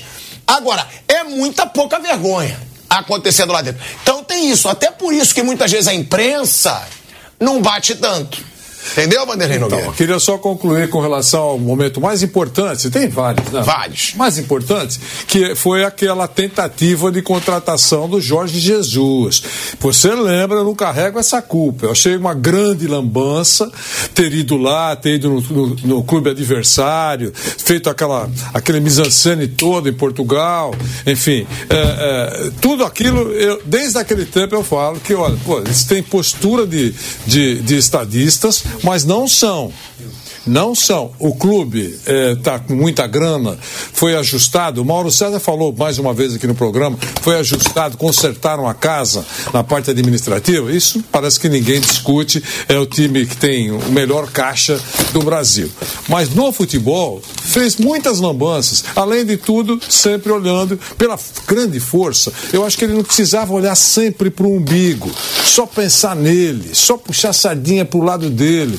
Eu acho que com a força que o Flamengo tem, poderia ter ajudado muito o futebol brasileiro ajudando outros também, embarcando em, em, em, grupos importantes, estão tentando ver só o interesse dele. Tem uma série de coisas, mas agora, falando sobre esse momento específico, ele é um parceiro, claramente começou, digamos, a sua caminhada com o, o, o, Landim e vai até o final com o Landim, sem dúvida, eles devem ter muitos, eh, muitos laços que unem Landim e, e Marcos Braz. Ele foi eleito eh, vereador da cidade do Rio de Janeiro, graças à torcida que abraçou o Marcos Braz e deu uma, quase 500 mil votos para ele, uma votação extremamente expressiva eh, numa candidatura de vereador de uma cidade. E acabou. Agora acho que ele não vai ser reeleito. Acho que não vai ser reeleito. Eu acho que se ele decidir buscar a reeleição, eu acho que ele terá um certo problema. Ou poderá até ser reeleito, mas não com o mesmo número de votos que recebeu na última eleição. Eu acho ele realmente que tem pisado muito na bola, mas é parceiro do presidente e vai com ele até o final. Esse tá precisando. O Lúcio Flávio deu uma entrevistinha. Vanderlei já tá falando coitado. Coitado porque ele teve a chance que ele precisava. Se lascou então não é coitado, é, teve a chance. Eu, eu não deveria... aproveitou. Ele podia ter sido campeão brasileiro já no primeiro eu, ano como Eu não treinador. deveria ter usado essa palavra. Eu não gosto de usar essa palavra me, me, referindo a alguém. Eu falei aqui, mas não deveria ter dito. Eu só achei que ele foi colocado numa situação muito delicada pelos próprios jogadores, que depois não abraçaram aquilo que eles pretendiam, pediram, atenderam, o, o dono atendeu, colocaram o Lúcio Flávio. E ele entrou numa fria, né? É, porque ele entrou já como refém dos jogadores, não teve força para fazer, imagina, alguma coisa que ele quisesse fazer, sem tocar em cristais. Né? É, todo mundo sabe por que o técnico saiu, é, o, o, jogador artilheiro, poder de fogo do Botafogo, é, torceu o nariz quando foi para o banco, enfim, tem uma série de coisas que aconteceram lá no Botafogo, todo mundo sabe. Então eu acho que ele ficou numa situação muito difícil eh, e ficou sozinho né, em muitos momentos. Então eu lamento muito a situação dele, desabafou, falou, tá vendo, o culpa... ele, é, eu acho até normal. Ah, parece que a culpa de tudo, eu era o senhor de todos os males e não foi bem isso que, que o tempo provou. Foi isso que eu quis dizer, achei que ele, ele ficou sozinho na parada. Vamos ver o que falou o Lúcio Flávio, porque tem situações, eu lembro muito do Marcão, do Fluminense nesses momentos. O Marcão, muitas vezes queriam que ele fosse o treinador e ele não queria. Ele falava: Não, tô aqui seguro no meu cargo, sei que se eu for treinador daqui a pouco eu posso cair. É verdade. É. E o Lúcio Flávio aceitou o desafio. Se ele aceitou, ele tinha que estar preparado para o desafio. E não estava. Contanto que foi uma tragédia. O Botafogo do Lúcio Flávio levou aquela virada do Palmeiras, levou virada do Grêmio. É, o Botafogo do Lúcio Flávio foi ruim ruim. E não soube lidar com a pressão. A gente vai ver aí a aspa do Lúcio Flávio, porque ele fala o seguinte, ó. Ele fala: a questão é que eu era auxiliar do clube e fui colocado para ser treinador naquele momento. O único que foi demitido fui eu, no processo todo do clube. Me senti injustiçado. De tudo que aconteceu, em nenhum momento disseram que eu era o técnico e poderia trazer minha comissão. Como comecei com vitórias, foi seguindo. Fui comunicado em Bragança que teríamos um novo treinador, mas que continuaria no clube como auxiliar. Por isso que digo que me senti injustiçado. Mas o clube tem todo o direito de mandar embora. O tempo mostrou que não era eu o culpado. O time não ganhou nenhum jogo. O processo do futebol está ligado à pressão e quando você não quer ela do seu lado, você joga pro outro lado. Olha aí, é o Lúcio Flávio, foi demitido Bruno Prado. Agora teve a chance também que qualquer um gostaria de ter, né? Teve, só que realmente assim não teve, não foi uma escolha convicta do Botafogo não. Foi uma questão mais de que o técnico que estava lá, o Bruno Lage, não estava agradando, acharam que tinha que tirar, tiraram. E como ele falou, ele foi ficando porque ele ganhou os dois primeiros jogos. Né? O Lúcio Flávio, nas duas primeiras partidas, o time venceu o Fluminense e o América, e aí foi ficando. Às vezes cria umas coisas, é, umas fórmulas meio mágicas. Ah, ele ele vai ficar aí, não precisa de ninguém, é só não tocar em nada que vai andar. Porque o próprio Botafogo, quando o Luiz Castro vai embora para a Arábia Saudita, o Lúcio Flávio já estava lá. O Lúcio Flávio, está, o Lúcio Flávio chegou ao clube como auxiliar antes do Textor. Ele já estava lá quando saiu o Luiz Castro. E o Textor, a direção do Botafogo, foi buscar o Cláudio Caçapa na França para ser interino. O Lúcio Flávio não foi interino quando saiu o Castro. O Caçapa veio lá da França, trabalhava no Lyon, ficou quatro jogos, aí chegou o Bruno Lage e ele saiu e foi trabalhar na Bélgica em outro time do, do Textor. Ou seja, assim, eles, eles achavam que o Lúcio Flávio não poderia dirigir o time por quatro jogos entre a saída do Castro e a chegada do Lage. E aí depois o Lúcio Flávio é o cara que vai ter que conduzir para o título brasileiro. Se ele não servia, na opinião da direção do Botafogo, para quatro jogos, tiveram que trazer um cara que estava na França. Ele, ele é o cara que vai conduzir a um título brasileiro, sendo que se sai o técnico anterior, que era o Laje, porque o time já vinha caindo, né? No Laje, ele sai depois de três derrotas, Flamengo, Atlético e Corinthians, e um empate com o Goiás em casa. Então o time já vinha numa queda. Aí venceu dois jogos com o Lúcio Flávio, aí eu lembro que muito discurso teve, tá vendo? É o Bruno Laje que está atrapalhando, era só não atrapalhar, aí depois não ganhou mais nenhum. E aí a culpa é do Lúcio. E agora veio o Thiago Nunes, é, em quatro jogos, o Thiago não perdeu nenhum, mas também não ganhou. São quatro empates. Não se surpreenda é, se mudar. É, mas contratar o Thiago Nunes é. naquela situação é sacanagem com a cara do torcedor do é. Botafogo. Assim, sinceramente, eu não sei se... O Thiago Nunes colecionava é. vexame nos últimos então, trabalhos. O Thiago Nunes e vários outros é daqueles caras que, se alguém me pergunta, ele é bom técnico? A minha resposta é, eu não tenho a menor ideia. Porque ele surge no Atlético Paranaense, também era um interino que foi ficando. Ele Pegando ganhou dois o trabalho títulos, do Diniz. do Diniz. É bom deixar isso claro. É, e aí ele ganha a Sul-Americana e a Copa do Brasil.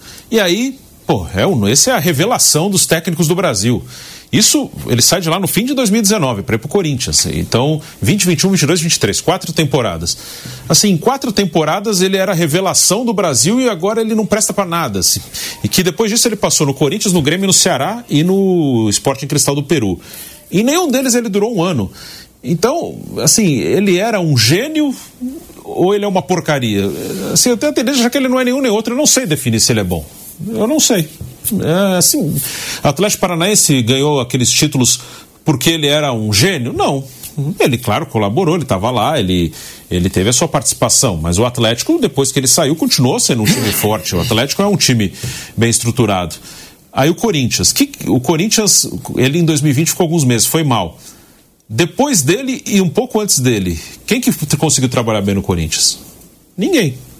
O Grêmio. O Grêmio só o Renato conseguiu trabalhar bem no Grêmio. É, mas o Grêmio foi forte. Na maioria das... O Grêmio ele teve é. 11 rodadas no Campeonato Brasileiro e conquistou dois Sim, pontos. Foi mal. Ele deixou o Grêmio na lanterna do Brasileiro. E aí depois veio o Felipão e não conseguiu também. Na imensa maioria. Só o Renato conseguiu. Na imensa maioria das vezes, a troca do treinador é só por comodidade. É só para dizer que entregaram a cabeça. Na maioria, tem hora que você sente que precisa mesmo. Mas a maioria das vezes, o treinador é o, é o bumbum de plantão. Né? E muitos até gostam, porque tem alguns treinadores que estão recebendo quatro, cinco multas contratuais aí, eh, passa no caixa de eh, ele passa lá no caixa de, de cinco, seis clubes, né? Em várias parcelas. Então, tudo bem, ele sabe que a vida dele é sempre muito cheia de grandes emoções, com raras exceções. E rapidamente, é, até entrando no que a gente está falando do Flamengo, aí do Rodolfo Landim, do Marcos Braz, outra função que virou, é, como o Vanderlei fala, o bumbum de plantão para sair, é esse diretor remunerado de futebol. Eu, no Morning Show Esporte, Mauro César explicou bem a situação política do Flamengo. O porquê que o Marcos Braz não sai. Não importa muito se o trabalho do futebol é bom ou ruim, tem um lado político aí. Mas não é só é. isso também, né, Bruno? É, não sei. Pode não é. ser só isso é. também. É que aí são coisas que Sim. ninguém pode falar nada. É, é, mas é, também o... pode ter muita coisa que o... envolve a não saída do Marcos o Braz. Novo, o novo presidente do Corinthians escolheu o Rubão para ser o diretor de futebol. Rubem Gomes, o Rubão, que foi diretor no ano do rebaixamento do Corinthians, inclusive inclusive. E tem muita gente criticando. Mas foi o Rubão que coordenou a campanha dele. Você achou que o diretor de futebol ia ser quem? Foi o quem coordenou a campanha foi ele. É, então tem esse diretor estatutário político. É parceiro. E aí eu digo que, que esse diretor remunerado ele vira, ele é mais ou menos igual técnico no Brasil, que vem o diretor remunerado. Esses vários, Rodrigo Caetano, Alexandre Matos, Rui Costa, vários desses. Mas eles não saem muito do cargo, não. Ah, eles saem. O Caetano já, já passou na Atlético Mineiro, Fluminense, Flamengo, Inter. Mas ele fica um bom tempo. Até fica mais que o técnico, é. que ele é menos exposto, mas roda. O Mato já dirigiu, já passou no Cruzeiro, no Palmeiras, no Atlético, tá no Atlético Paranaense Ó, agora. O Caetano ficou quase o mandato todo do Eduardo Bandeira de Melo, se não ficou inteiro. No, no, Flamengo. Flamengo. Ficou no Vasco por um bom tempo. Atlético Mineiro agora ele tá por um bom tempo. Eu acho que no Atlético. Ele teve o Inter antes. Eu acho que no Atlético ele foi porque ele recebeu a proposta, porque ele não foi demitido. Eu acho que ele tava no Inter. Tava no Inter. Ele não foi demitido. Aí você tem o Spindle no Flamengo. Também não sai por nada. O Spindle do Flamengo. É, o Caetano está sendo comentado no Corinthians. É, Corinthians. eu acho que é um é. cargo mais estável do que É mais treinador. estável que o técnico, mas ele, assim que troca o presidente, ele cai. Assim que eu tenho derrota, se o técnico já caiu, pô, agora eu não posso trocar o técnico de novo, cai esse. E ele fica abaixo do estatutário. E normalmente o estatutário não entende nada de futebol. E esse cara, teoricamente, é preparado. Só que ele está abaixo do estatutário que é político e que não é preparado para comandar futebol de time nenhum. É, tem essa situação. O Lúcio Flávio, né? Ele falou aí sobre o intervalo do jogo contra o Palmeiras. Você tá ouvindo essa barulheira de sacola? É o Vanderlei que eu acho que ele foi pra feira. Não, não. Antes não, de vir é aqui pro bate-pronto. É, o panetone que ele, a Jovem Pan deu. Ele foi pra feira, então mostra o panetone que a Jovem Pan deu. Porque a Lívia Weber buscou o nosso lá aqui, já. Vou, vou mostrar. Não, sacolinha, pode mostrar. Mostra aí, pode mostrar. A delícia aqui já tá guardadinha aqui. Aí, ó, o panetone que Vanderlei Nogueira ganhou pro seu Natal, clima natalino. A gente já foi pro break, né? Vamos então mostrar aqui o que o Lúcio Flávio falou sobre essa situação do Botafogo no intervalo do jogo contra o Palmeiras. Vamos ver o que, que ele falou aí, ó. Ó. O Lúcio Flávio fala: quando a gente entra no vestiário, a gente dá uns 4 ou 5 minutos para os jogadores darem uma descansada. Eu falei, ó, o primeiro tempo que vocês estão fazendo foi fantástico, mas o jogo não termina no primeiro tempo. O que que a gente tem que fazer?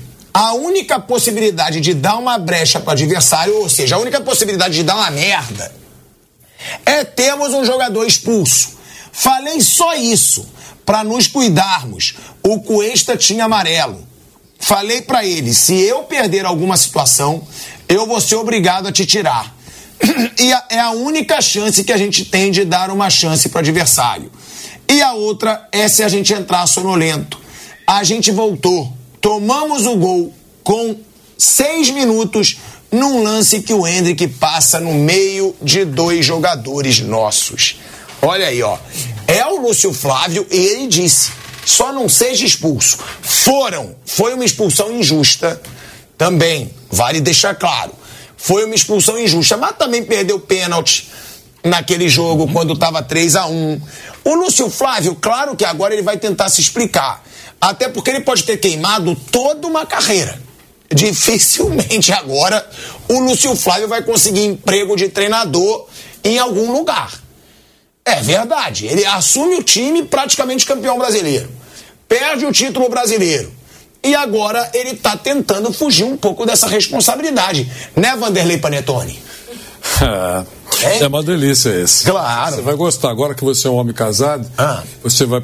Eu sou honesto, eu não gosto muito de panetone. É, não. mas você vai ter o café da manhã, tá na mesa lá. Entendi. Não pode pensar só em você. Café da manhã, deixa eu te falar, o meu café da manhã é um beijo. Porque o que me nutre é o amor de Lívia Weber. Asmar. Mas você eu sou nutrido pelo amor dela. Você aqui no início é assim, mas estômago vazio não para em pé. É. Então, eu queria só dizer o seguinte para você. Eu acho que ele entrou numa fria, repito, Asmar, entrou numa fria, ele é funcionário do clube, ele estava lá, ele não era técnico, ele falou muito claro, era funcionário. Pediram para o funcionário assumir lá, eh, nem que fosse de uma maneira temporária, aquela função. E pumba nele. É isso. Como sempre faço Agora nesse horário, né?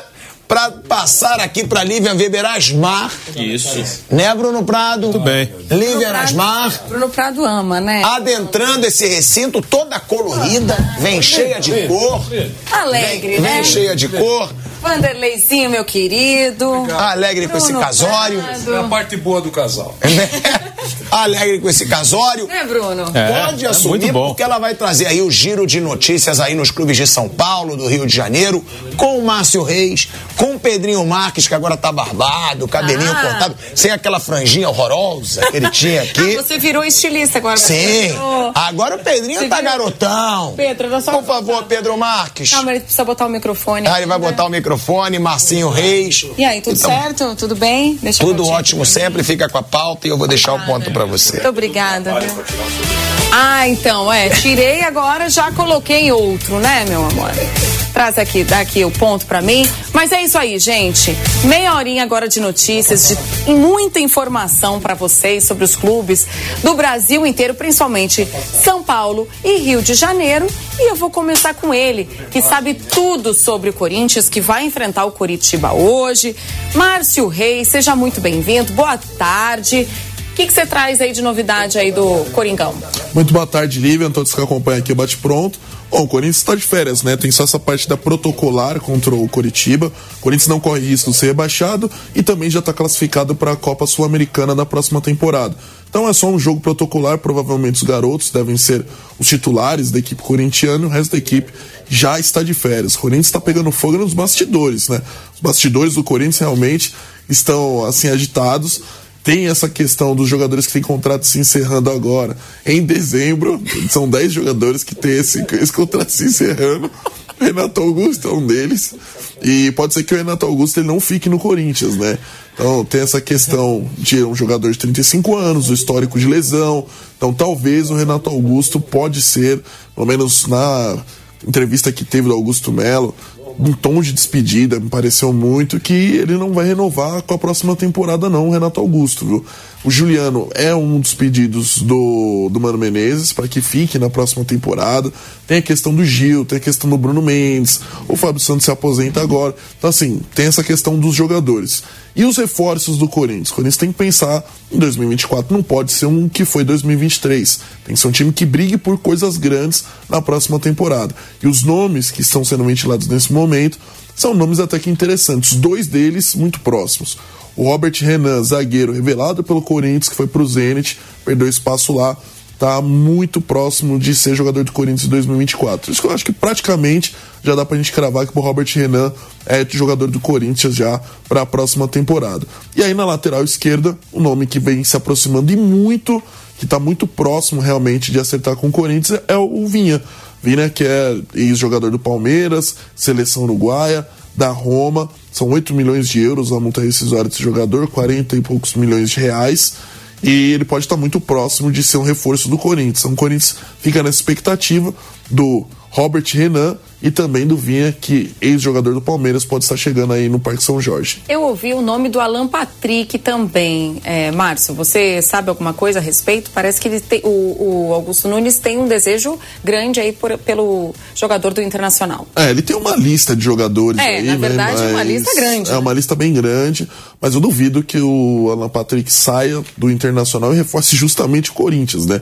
Tem essa rivalidade entre os dois clubes, né? A rivalidade interestadual entre Internacional e Corinthians. Então é muito difícil que o Alan Patrick saia e venha reforçar o Corinthians. Acho meio que improvável. Até porque as duas equipes vão estar na mesma competição na próxima temporada, que é a Copa Sul-Americana, além do Campeonato Brasileiro. Então não acho que o Internacional vai perder um jogador para reforçar um rival nesse momento, né? Outro jogador que ele tem um desejo enorme também, o Augusto, o Augusto Melo, é no Gabigol. É o jogador que ele mais deseja, que venha, né, que compõe aí o elenco do Corinthians para a próxima temporada, mas são mais especulações do que realmente verdades nesse momento. O que está muito próximo de acontecer é o Robert Renan e também o Vinha. Pois é, é, a gente falando né, sobre o Renato Augusto, a gente sabe o quanto que ele é importante dentro do Corinthians. Conversando com alguns corintianos, eu li também é, o pessoal pedindo pela renovação e parece que ele está até um pouco chateado pela demora do Corinthians, né? Pela por decidir se fica ou não em 2024. É, a questão com o Renato Augusto, ele é um profissional.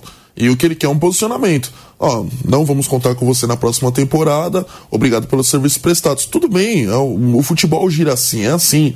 Vamos, queremos um outro momento, reformular a equipe, precisamos de novos jogadores. Sei lá, mas um posicionamento e uma dignidade para um jogador que tanto se entregou a camisa do Corinthians. Agora, fica nessa, nessa enrolação, realmente desgasta o jogador também, vai desgastando até o sentimento que ele tem né, com essa diretoria que ele tem pelo clube. Então acho que tem que ter um posicionamento direto e reto com o Renato Augusto. Se for para renovar, eu acho que teria que ser renovado num processo de produtividade e um processo não muito longo, processo de um ano, produtividade, ver como que vai ser na próxima temporada. Ele é um jogador que se, se lesionou muito em 2023 em momentos importantes que o Corinthians precisou. Então assim, é um contrato meio que especial o contrato do Renato Augusto, se realmente for ficar, mas essa definição tem que acabar. Ou fica ou segue sua vida, os dois, e que sejam felizes. Mas um posicionamento digno à altura do Renato Augusto, ele merece ter e, ir para ontem. É, porque é aquilo, né? O Renato Augusto, por mais que ele tenha se machucado bastante, se lesionado bastante durante o ano, ele foi o garçom da equipe. Ele foi é, muito importante, né? Com 10 assistências. Ele já avisou que ele quer permanecer, mas ele precisa realmente de uma posição. Em 2023, ele disputou 45 das 72 partidas do clube na temporada. Ao longo de duas passagens pelo Corinthians, foram 243 jogos e 30 gols, com os títulos do Paulistão Paulistão 2013, da Recopa Sul-Americana 2013 e do Brasileirão 2015. Agora eu vou fazer aquela perguntinha, você que acompanha de perto o trabalho, você está sempre lá é, no trabalhando em cima das informações do Corinthians, eu quero saber a tua opinião um pouquinho pessoal agora sobre é, a permanência do Renato Augusto. Você acha que vale a pena para o Corinthians? Olha, o Renato Augusto é um craque, é um jogador que eu acho que dispensa comentários. Mas se não for nesse formato de produtividade, acho que não dá para renovar com o Renato Augusto. É um jogador que tem histórico de lesão, um jogador de 35 anos. A próxima temporada, quando não pode cometer os mesmos erros, vai precisar de um jogador que seja mais atuante. Então, assim, ganhando um salário alto, você renovar por uma, duas temporadas ganhando um salário alto, acho que não seria muito o perfil que o Corinthians se enquadra nesse momento. O Corinthians precisa de uma reformulação no seu elenco. Claro que ter o Renato Augusto é muito bom, mas se não for nesse molde de produtividade, aí eu acho que o Corinthians não tem que renovar com o Renato Augusto. Infelizmente, é um momento de troca de ciclo e ele tem que acontecer. E agora, e o jogo contra o Curitiba, Márcio? O que esperar do Corinthians de Mano Menezes? Ah, um Corinthians descompromissado, não? Um Corinthians que tá leve, porque não tem mais ambição nenhuma no campeonato, não tem preocupação nenhuma. Então é um time que vai repleto de garotos que eu acho que vão dar vida para poder fazer o seu nome, para já pensando na próxima temporada, para não saírem do elenco, não saírem dos olhos do Mano Menezes. Então acho que é um, são garotos que vão bem motivados para esse jogo aí de daqui a pouco. Algum palpite aí para o resultado? Acho que o Corinthians vence 2 a 1 um. Acho que da Corinthians. Da Corinthians, então. Então tá bom. É isso aí, Márcio. Obrigada pela tua participação. Agora a gente vai falar dele, do líder do possível, eu já posso falar aqui, campeão brasileiro Palmeiras. Ele está aqui, o nosso Pedro Marques, que veio como um gatinho aqui pro estúdio. Só quem viu, viu, né, Márcio Reis? Aquela história entendedores chegada, entenderão, né? Os bastidores aqui. Exatamente. Enfim. Foi motivo da risada do nosso querido Márcio Reis aqui. Quase acabou com o boletim do Corinthians. Exatamente. O que era para ser sério, né? Virou risada, mas tudo bem. Isso aí, é, faz parte. É o, é o ao vivo. É o ao vivo.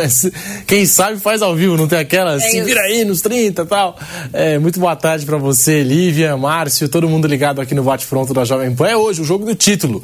Eu nem coloco pode ser campeão. Para é. mim já é campeão já brasileiro. Era, já era. Porque a gente fala de um Atlético Mineiro que precisa tirar uma vantagem de oito gols do Palmeiras e do Flamengo que tem que tirar 16 gols do Palmeiras na última rodada do Brasileirão. Então, é assim, pelo saldo de gols, Palmeiras campeão brasileiro pode até ser derrotado mais tarde lá no Mineirão, que ainda assim fica com a taça por conta desse saldo e tudo aquilo que a gente já falou da goleada contra o São Paulo, a importância daquela goleada por 5 a 0 agora fazendo toda a diferença nessa reta final do Brasileirão. Palmeiras que hoje, Livian, vai entrar com força máxima, aquilo que tem de melhor. Claro que uma ou outra dúvida. A gente trouxe no programa de ontem a informação do Joaquim Piquerez com dores no joelho esquerdo. O Piquerez deve abrir espaço para o Vanderlan na ala esquerda do palestra, com aquela formação dos três zagueiros, com a possibilidade do Luan entrar na vaga do Marcos Rocha. De resto, o Palmeiras que a gente já conhece, o Rony com uma fratura no braço está fora, só volta no ano que vem, assim como o Gabriel Menino, Dudu, e tem essa dúvida do Joaquim Piquerez. Livian. Pedro, é, outra coisa, eu quero saber, além de tudo, né, lógico, esse jogo importante hoje, além de, de, de precisar dessa vitória para terminar com o pé direito, né, para terminar com uma vitória sempre importante, né, realmente para comemorar o título, tem, eles já é, distribuíram três taças, né, para três possíveis campeões, mas não tem jeito, a gente espera mesmo que o campeão seja o Palmeiras. Esse título é muito importante para uma possível permanência de Abel Ferreira no comando do Palmeiras? Olha, Lívia, a informação que a gente até transmitiu nas últimas horas é que o Hugo Cajuda, empresário do Abel Ferreira, está no Brasil, está em São Paulo para tratar do futuro do seu cliente. Essa é uma semana decisiva e acho que até o fim dessa semana nós vamos ter a resposta se Abel Ferreira fica ou não fica no Palmeiras. E também, como a gente já havia trazido aqui na programação da Jovem Pan, muito silêncio nos bastidores e até mesmo apreensão. Acho que é, de todos os momentos, de todas as sondagens, propostas que o Abel Ferreira também recebeu, acho que esse é o momento de maior apreensão dentro do clube, porque não se sabe, né, não, não se tem uma certeza ainda da permanência ou não do técnico Abel Ferreira. Hoje pode ser, né, também, é, a gente está falando do jogo do título, mas numa dessas, se ele aceitar o convite do Qatar, pode ser é, o último jogo dele também comandando o Palmeiras, e a gente fica na expectativa. Essa semana deve sair aí a resposta do Abel Ferreira, informação do Pilhado. Uhum ele já é aguardado lá no Catar, no dia 5 de janeiro. E a gente aguarda aqui uma definição do lado do Palmeiras. É, ainda está essa dúvida no ar, né? Como eles falaram que essa vitória, esse campeonato brasileiro pode ajudar na permanência. Outra informação também que eu li, que eu fiquei sabendo, é que os familiares, a própria mulher, os filhos, eles gostam da ideia de ficar por aqui. Né, de que o Abel permaneça no Palmeiras. Você viu algo sobre isso? É, tem muita gente falando sobre essa questão, que a família do Abel Ferreira gosta de São Paulo e gostaria né, de permanecer, não seria um empecilho. É, é, é muito radical mesmo, né? Sim. Principalmente sim. a questão cultural, né? E o Abel Ferreira que chegou ao Brasil até numa época de, de, pandemia, né? E não conseguiu trazer a família de primeira. Depois ele trouxe a família uh, ao Brasil, adquiriu um imóvel por aqui, tudo mais. Enfim, a gente até entra um pouco eh, na vida pessoal do técnico, mas é algo que deve ser levado em consideração, com certeza, né? A aprovação da família, que parece estar bem adaptada aqui à cidade de São Paulo e ao Brasil, Lívia. É, não é para menos mesmo. Há tantos anos aqui já, né? Construíram o seu cantinho aqui. Realmente é uma mudança muito brusca, mas que é uma proposta tentadora, não dá para negar, né? É, tem muita gente falando que o Abel Ferreira pode ser o técnico mais bem pago do planeta. O Vanderlei trouxe a informação aqui no Bate Pronto de que em Portugal todo mundo já fala do Abel Ferreira indo para o Catar e Resta saber, né? Agora aqui no Brasil, né, já se fala também de uma reunião da diretoria do Palmeiras com o Abel Ferreira e entra naquilo que eu disse. Por enquanto, muito silêncio entre diretoria e Abel Ferreira e essa reunião pode sacramentar aí se o Abel Ferreira fica ou não fica. A entrevista coletiva do Abel deu muitos sinais depois da vitória contra o Fluminense, é, ainda mais quando ele fala em gratidão. Por que, que eu falo isso? Quando o Abel Ferreira ele deixou o PAOK da Grécia e veio para o Brasil pouca gente sabe, e ele até revelou num podcast agora de maneira mais recente, o Paok continua recebendo as premiações do Abel. Uhum. E ele ganhou muita coisa aqui no Brasil. Então imagina o que o Paok não ganhou financeiramente falando.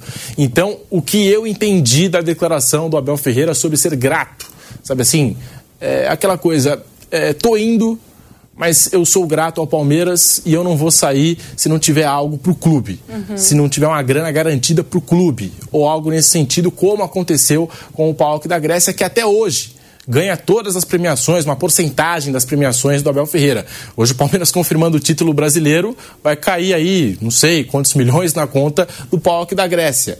Então eu vi por esse lado, por esse sentido, é, de que o Abel Ferreira falou, ó, é, tô indo, mas eu sou grato e estou deixando alguma coisa aí pro Palmeiras. Eu estou vendo por esse lado, Lívia. É, eu também, eu também sim, tive essa mesma sensação. Pedro, e nesse jogo contra o Cruzeiro, as pessoas falam, ah, já ganhou, já tá tudo certo, tá tudo definido. É um jogo que não tá tudo definido, até porque o Cruzeiro ele precisa tentar essa vitória para conseguir aquela vaguinha, pelo menos um empate, né? Para conseguir a vaga na Sul-Americana, né, Pedro? Então pode ser que o, o, Cruzeiro vá com força máxima também. O Palmeiras também queira vencer para confirmar o título e também sair com vitória, né? Sempre importante terminar ali com, como eu falei antes, com o pé direito. Como é que você acha que vai ser esse jogo aí contra o Cruzeiro? O empate hoje, por exemplo, garante o Cruzeiro na Sul-Americana e garante o título do Palmeiras, né? Sem é... contar que o Cruzeiro também, garantindo esse empate, também tira o título ali do, do possível é, Atlético Mineiro, né? Aquele 0,75%, é, mas existe. Do grande, do grande rival Atlético Mineiro, é. né? Nessas horas ninguém quer ajudar ninguém, né? Muito, muito menos o rival. Então, assim, o Cruzeiro que garantindo esse empate está na Copa Sul-Americana. Se perder, depende de um tropeço do Santos contra o Fortaleza. Esse é o cenário do Cruzeiro. É claro, é, quando a gente já fazia essa projeção nas últimas semanas, a gente falava, não, o Cruzeiro vai chegar na última rodada, brigando pela permanência na Série A e tal. Isso já não, não existe mais, porque o Cruzeiro está garantido, já não tem mais possibilidades de rebaixamento. Ainda assim, tem essa possibilidade de Copa Sul-Americana, que é mais dinheiro no cofre, mais dinheiro no bolso, e o Cruzeiro vai brigar por isso. Valeu demais, Pedro. Bom Obrigado. trabalho também. Sei que você vai trabalhar hoje no jogo, então bom trabalho mais tarde também. Obrigado. E agora a gente vai lá para o Rio de Janeiro com ele. Viga, Viga, como que estão as coisas por aí? Expectativa do Flamengo nesse final de ano. Teve decepção, teve declaração do Landim que pegou a culpa para ele. Como é que estão aí as últimas informações, Viga, querido? Tudo bem, Lívia? Boa tarde para você, para o nosso ouvinte espectador internauta da Jovem Pan. Você está toda florida e toda colorida, né? Vivendo esse movimento energizado. Meus parabéns, viu, Olivia? Muito obrigada, é, muito obrigada. Olha, está repercutindo bastante essa declaração do Rodolfo Landim, porque, é, como se diz popularmente, né, vai morrer abraçado é, com o Marcos Braz. Aqueles que achavam que o Landim poderia abrir mão do Braz depois de uma temporada é, de fracasso, uma temporada realmente é, pecaminosa, vexatória, ridícula do Flamengo, acho que pode jogar por terra essa esperança, pode tirar o cavalinho da chuva. Uma vez que o Rodolfo Landim disse que é, não vai ser covarde ao tomar uma decisão, não seria uma pessoa covarde ao ponto de tomar uma decisão desse tipo, dessa natureza. Como é que eu enxerguei essa declaração? Lívia, ouvinte espectador internauta é, da Jovem Pan. Se ele fala mal do Braz, se ele demite o Braz, na verdade ele está dando um próprio tiro no pé, porque ele está fazendo uma assunção de culpa, está assumindo que ele errou, não só por ter escolhido o Braz, mas por ter bancado durante muito tempo o Braz e também, é, por outro lado, se enfraquece politicamente, porque o Braz, ele de certa forma, ele tem ligações políticas que podem ser importantes para a eleição do Flamengo desse ano de 2024. Não que seja uma peça fundamental é, para uma eventual chapa apoiada pelo Landim ser eleita, mas em governos, em gestões, administrações em que você busca o máximo apoio possível, como se diz aí popularmente, né, em gestões de coalizão, todo apoio é bem-vindo. Agora, o que eu tenho dito no microfone da Jovem Pan é o seguinte: por onde passou Rodolfo Lantim, ele mexeu, movimentou e trabalhou com muito, mas muito dinheiro. Falo em bilhões e bilhões de reais, muito mais do que esse 1 bilhão e 300 milhões de reais que o Flamengo teve de receita nesse ano de 2023. Se por onde ele passou, Petrobras, Petro, é, acho que é Ouro Negro o nome da empresa que ele criou de, de petróleo, é, a empresa lá do grupo do empresário Ike Batista. Se por onde ele passou, subordinados dele tivessem o desempenho que teve o Flamengo sob a gestão eh, do Marco Braz em uma temporada, em um ano, certamente esses subordinados teriam sido eh, realocados e muito provavelmente teriam sido demitidos. Então, por que que para a lógica de mercado, de onde ele vem, é uma e a lógica do futebol é outra? Daí é preciso um dia tentar entender por que essa relação tão é, próxima, tão é, umbilical aproximadamente entre Landim, Braz, Braz e Landim, levantando aí algumas é, questões, algumas discussões, mas o fato é que sete competições disputadas, sete perdidas e o único troféu que entrou no gramado esse ano em dia de jogo do Flamengo foi para lembrar as conquistas do passado na despedida do Felipe Luiz, na cara livre. É isso aí, ó. Só para avisar a galera que estamos de volta na rádio e estamos também conectados no YouTube da Jovem Pan. Estamos lá com o Viga, diretamente do Rio de Janeiro, trazendo as últimas notícias do Flamengo. Viga, tem o jogo contra o São Paulo, um jogo importante. Precisa vencer, né? Sem dúvida alguma. Agora, sempre é osso duro de ruir, é sempre difícil, sempre complicado. Não acho que o Flamengo vai ter moleza, não. Agora, o Flamengo tem que estar consciente que o título já foi embora, já foi pelo ralo. Flamengo não foi competente o suficiente para é, entrar é, literalmente, efetivamente, na briga pela disputa por esse título que foi oferecido pelo Botafogo, a Flamengo, a Elenco, a Atlético Mineiro e Palmeiras, que tem os melhores elencos do país, os melhores elencos do futebol brasileiro. Então, ao Flamengo resta garantir a vaga na Libertadores da América de 2024, porque é, a cereja do fracasso, né, a azeitona do fracasso seria o Flamengo, depois de perder tudo e mais um pouco, ainda perder a vaga direta na Libertadores é, de 2024. Aí seria a tampa do caixão, viu, Lígia? Valeu demais, Viga, pelas tuas informações. É sempre brilhante a tua participação aqui com a gente nesse pedacinho do bate-pronto. Obrigada mais uma vez. Até a próxima e bom trabalho aí para você também. Agora, a gente vai fa fazer um balanço geral né, dos próximos confrontos, de como que fica a tabela, de como que fica a zona de classificação, como é que também fica a zona do rebaixamento com ele, Guilherme Nápoles, para trazer todas essas informações. Seja muito bem-vindo. Muito boa tarde, Lívia Chacon, que está aqui também com a gente, o Viga que esteve aí há pouco e também, é claro, a nossa audiência do Bate Pronto da Jovem Pan.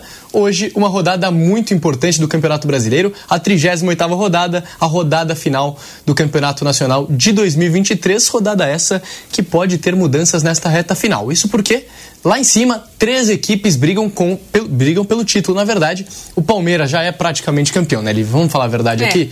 O Palmeiras, neste momento, é o líder, tem 69 pontos. É seguido pelo Atlético Mineiro e pelo Flamengo, ambos com 66 pontos na segunda e terceira colocação, respectivamente. Mas essas duas equipes, matematicamente, ainda têm chance de título.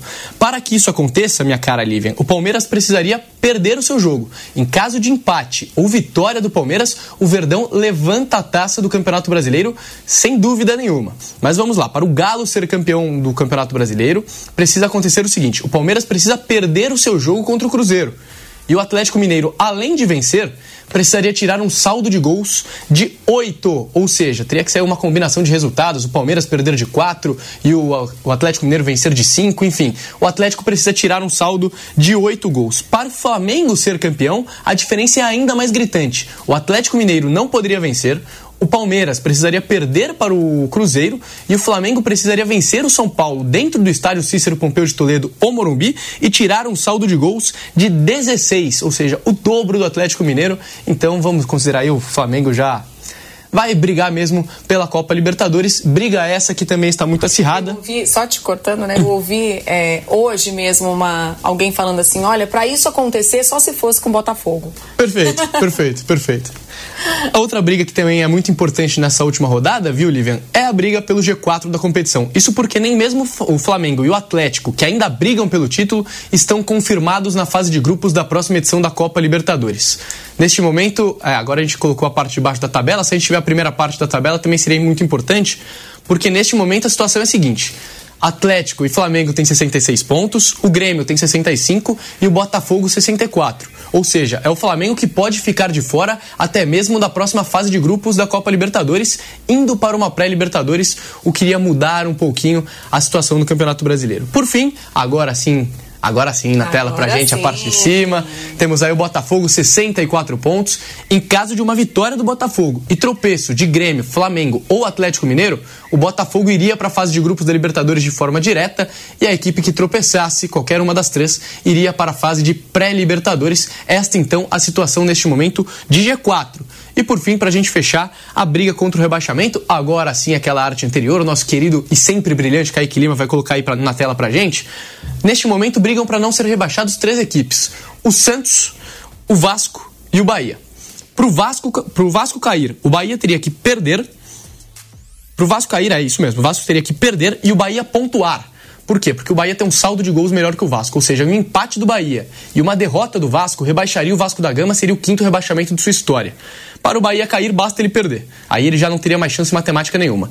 E para o Santos Futebol Clube ser rebaixado, o Santos teria que perder, o Bahia vencer e o Vasco ao menos empatar o seu jogo fora de casa, dentro de casa, na verdade, contra a equipe do Bragantino. Esta então a situação para o Santos ser rebaixado. É lógico a opção mais utópica, mais difícil, mas existe a possibilidade. Isso porque o saldo de gols pode ser muito importante. Neste momento, o Santos tem um dos piores saldos de gols do campeonato, um saldo de menos 24. A gente lembra que o Santos perdeu de 7 a 1 para a equipe do Internacional no Beira Rio. Isso que pode prejudicar muito o Santos nesta reta final, Lívia. Pois é, muitas emoções aí no campeonato. Na última rodada ainda não temos tudo 100% definido. Isso é muito raro de acontecer acontecer em campeonatos de pontos corridos. Mas valeu aí, Gui, pela tua participação mais uma vez. Até a próxima. Agora a gente vai para um rápido resumo aqui com o meu querido Giovanni Chacon, que vai falar sobre o adversário do Flamengo, o São Paulo, que tá tranquilo, pero muito. Ah, é, tá tranquilo, né? Claro que fica a expectativa para a próxima temporada. Lívia, um abraço para você. A equipe do São Paulo não tem mais nenhum compromisso nesse ano, a não ser essa partida de hoje para se despedir de 2023, um ano que foi marcado pela conquista da Copa do Brasil. São Paulo ele não tem alguns jogadores para essa partida, né? Tanto o Lucas que sofreu um, um impacto, né? Um, um, um, trauma, como eles falam, né? no tornozelo e também o Rafinha que também está fora, já confirmado, né? Então dois desfalques importantes é, do São Paulo nessa partida, mas o técnico Dorival Júnior também deve aproveitar esse jogo para utilizar um pouco da garotada, né? Jogadores que não vêm aparecendo tanto, enfim, é a última oportunidade para muita gente que ainda é tida como dúvida para permanecer em 2024 na equipe do São Paulo. E aí sim, férias, a partir de amanhã já não tem muita programação o São Paulo, né? Então nem foi passado que vai ter treinamento, deve entrar em férias e no retorno, né, inclusive além do Caleri, essas são as boas notícias. Caleri, Galopo e Igor Vinícius já estão aptos para voltar com tudo na pré-temporada. Então são três reforços muito importantes, principalmente o Caleri, que ainda é um dos artilheiros do São Paulo na temporada com 14 gols. O Luciano empatou na última partida, marcando de pênalti contra o Atlético Mineiro, e tem a oportunidade hoje de passar o Caleri. Mas o Caleri já fez a operação, já se recuperou e está 100% para esperar essas férias e voltar para pré-temporada, ou seja, ele deve ser, se nada fugir do controle, um dos jogadores na Supercopa do Brasil, por exemplo, no retorno das férias, o São Paulo, que já está tranquilão pensando em 2024. Já é quase ano novo para o São Paulo, viu, Olivia? Ótima notícia aí se o Natal, né? Se o presente de Natal veio no dia 24 de setembro com a Copa do Brasil, com o título da Copa do Brasil, hoje já é ano novo para o São Paulo. Com certeza. Chacon, que já está em clima de 2024, ah, cortou o cabelinho, né? Visual já parei, novo, já parei, né? ó, tá vendo? A galera, galera, no, a galera no, no chat ficava reclamando, falando, ah, não pentei o cabelo. Você cortou por causa dele? Não, não Chacon? cortei, é porque tava calor mesmo. Valeu demais aí a tua Tamo participação. Junto, palpite rapidinho. Palpite rapidinho? Eu ainda fico com empate 1 1 Empate, ele tá em cima do muro. Eu tô em cima do muro. Mas valeu demais aí, gente, pela tua parceria, companhia, audiência aqui nessa partezinha de informações aí do Bate Pronto. Até a próxima.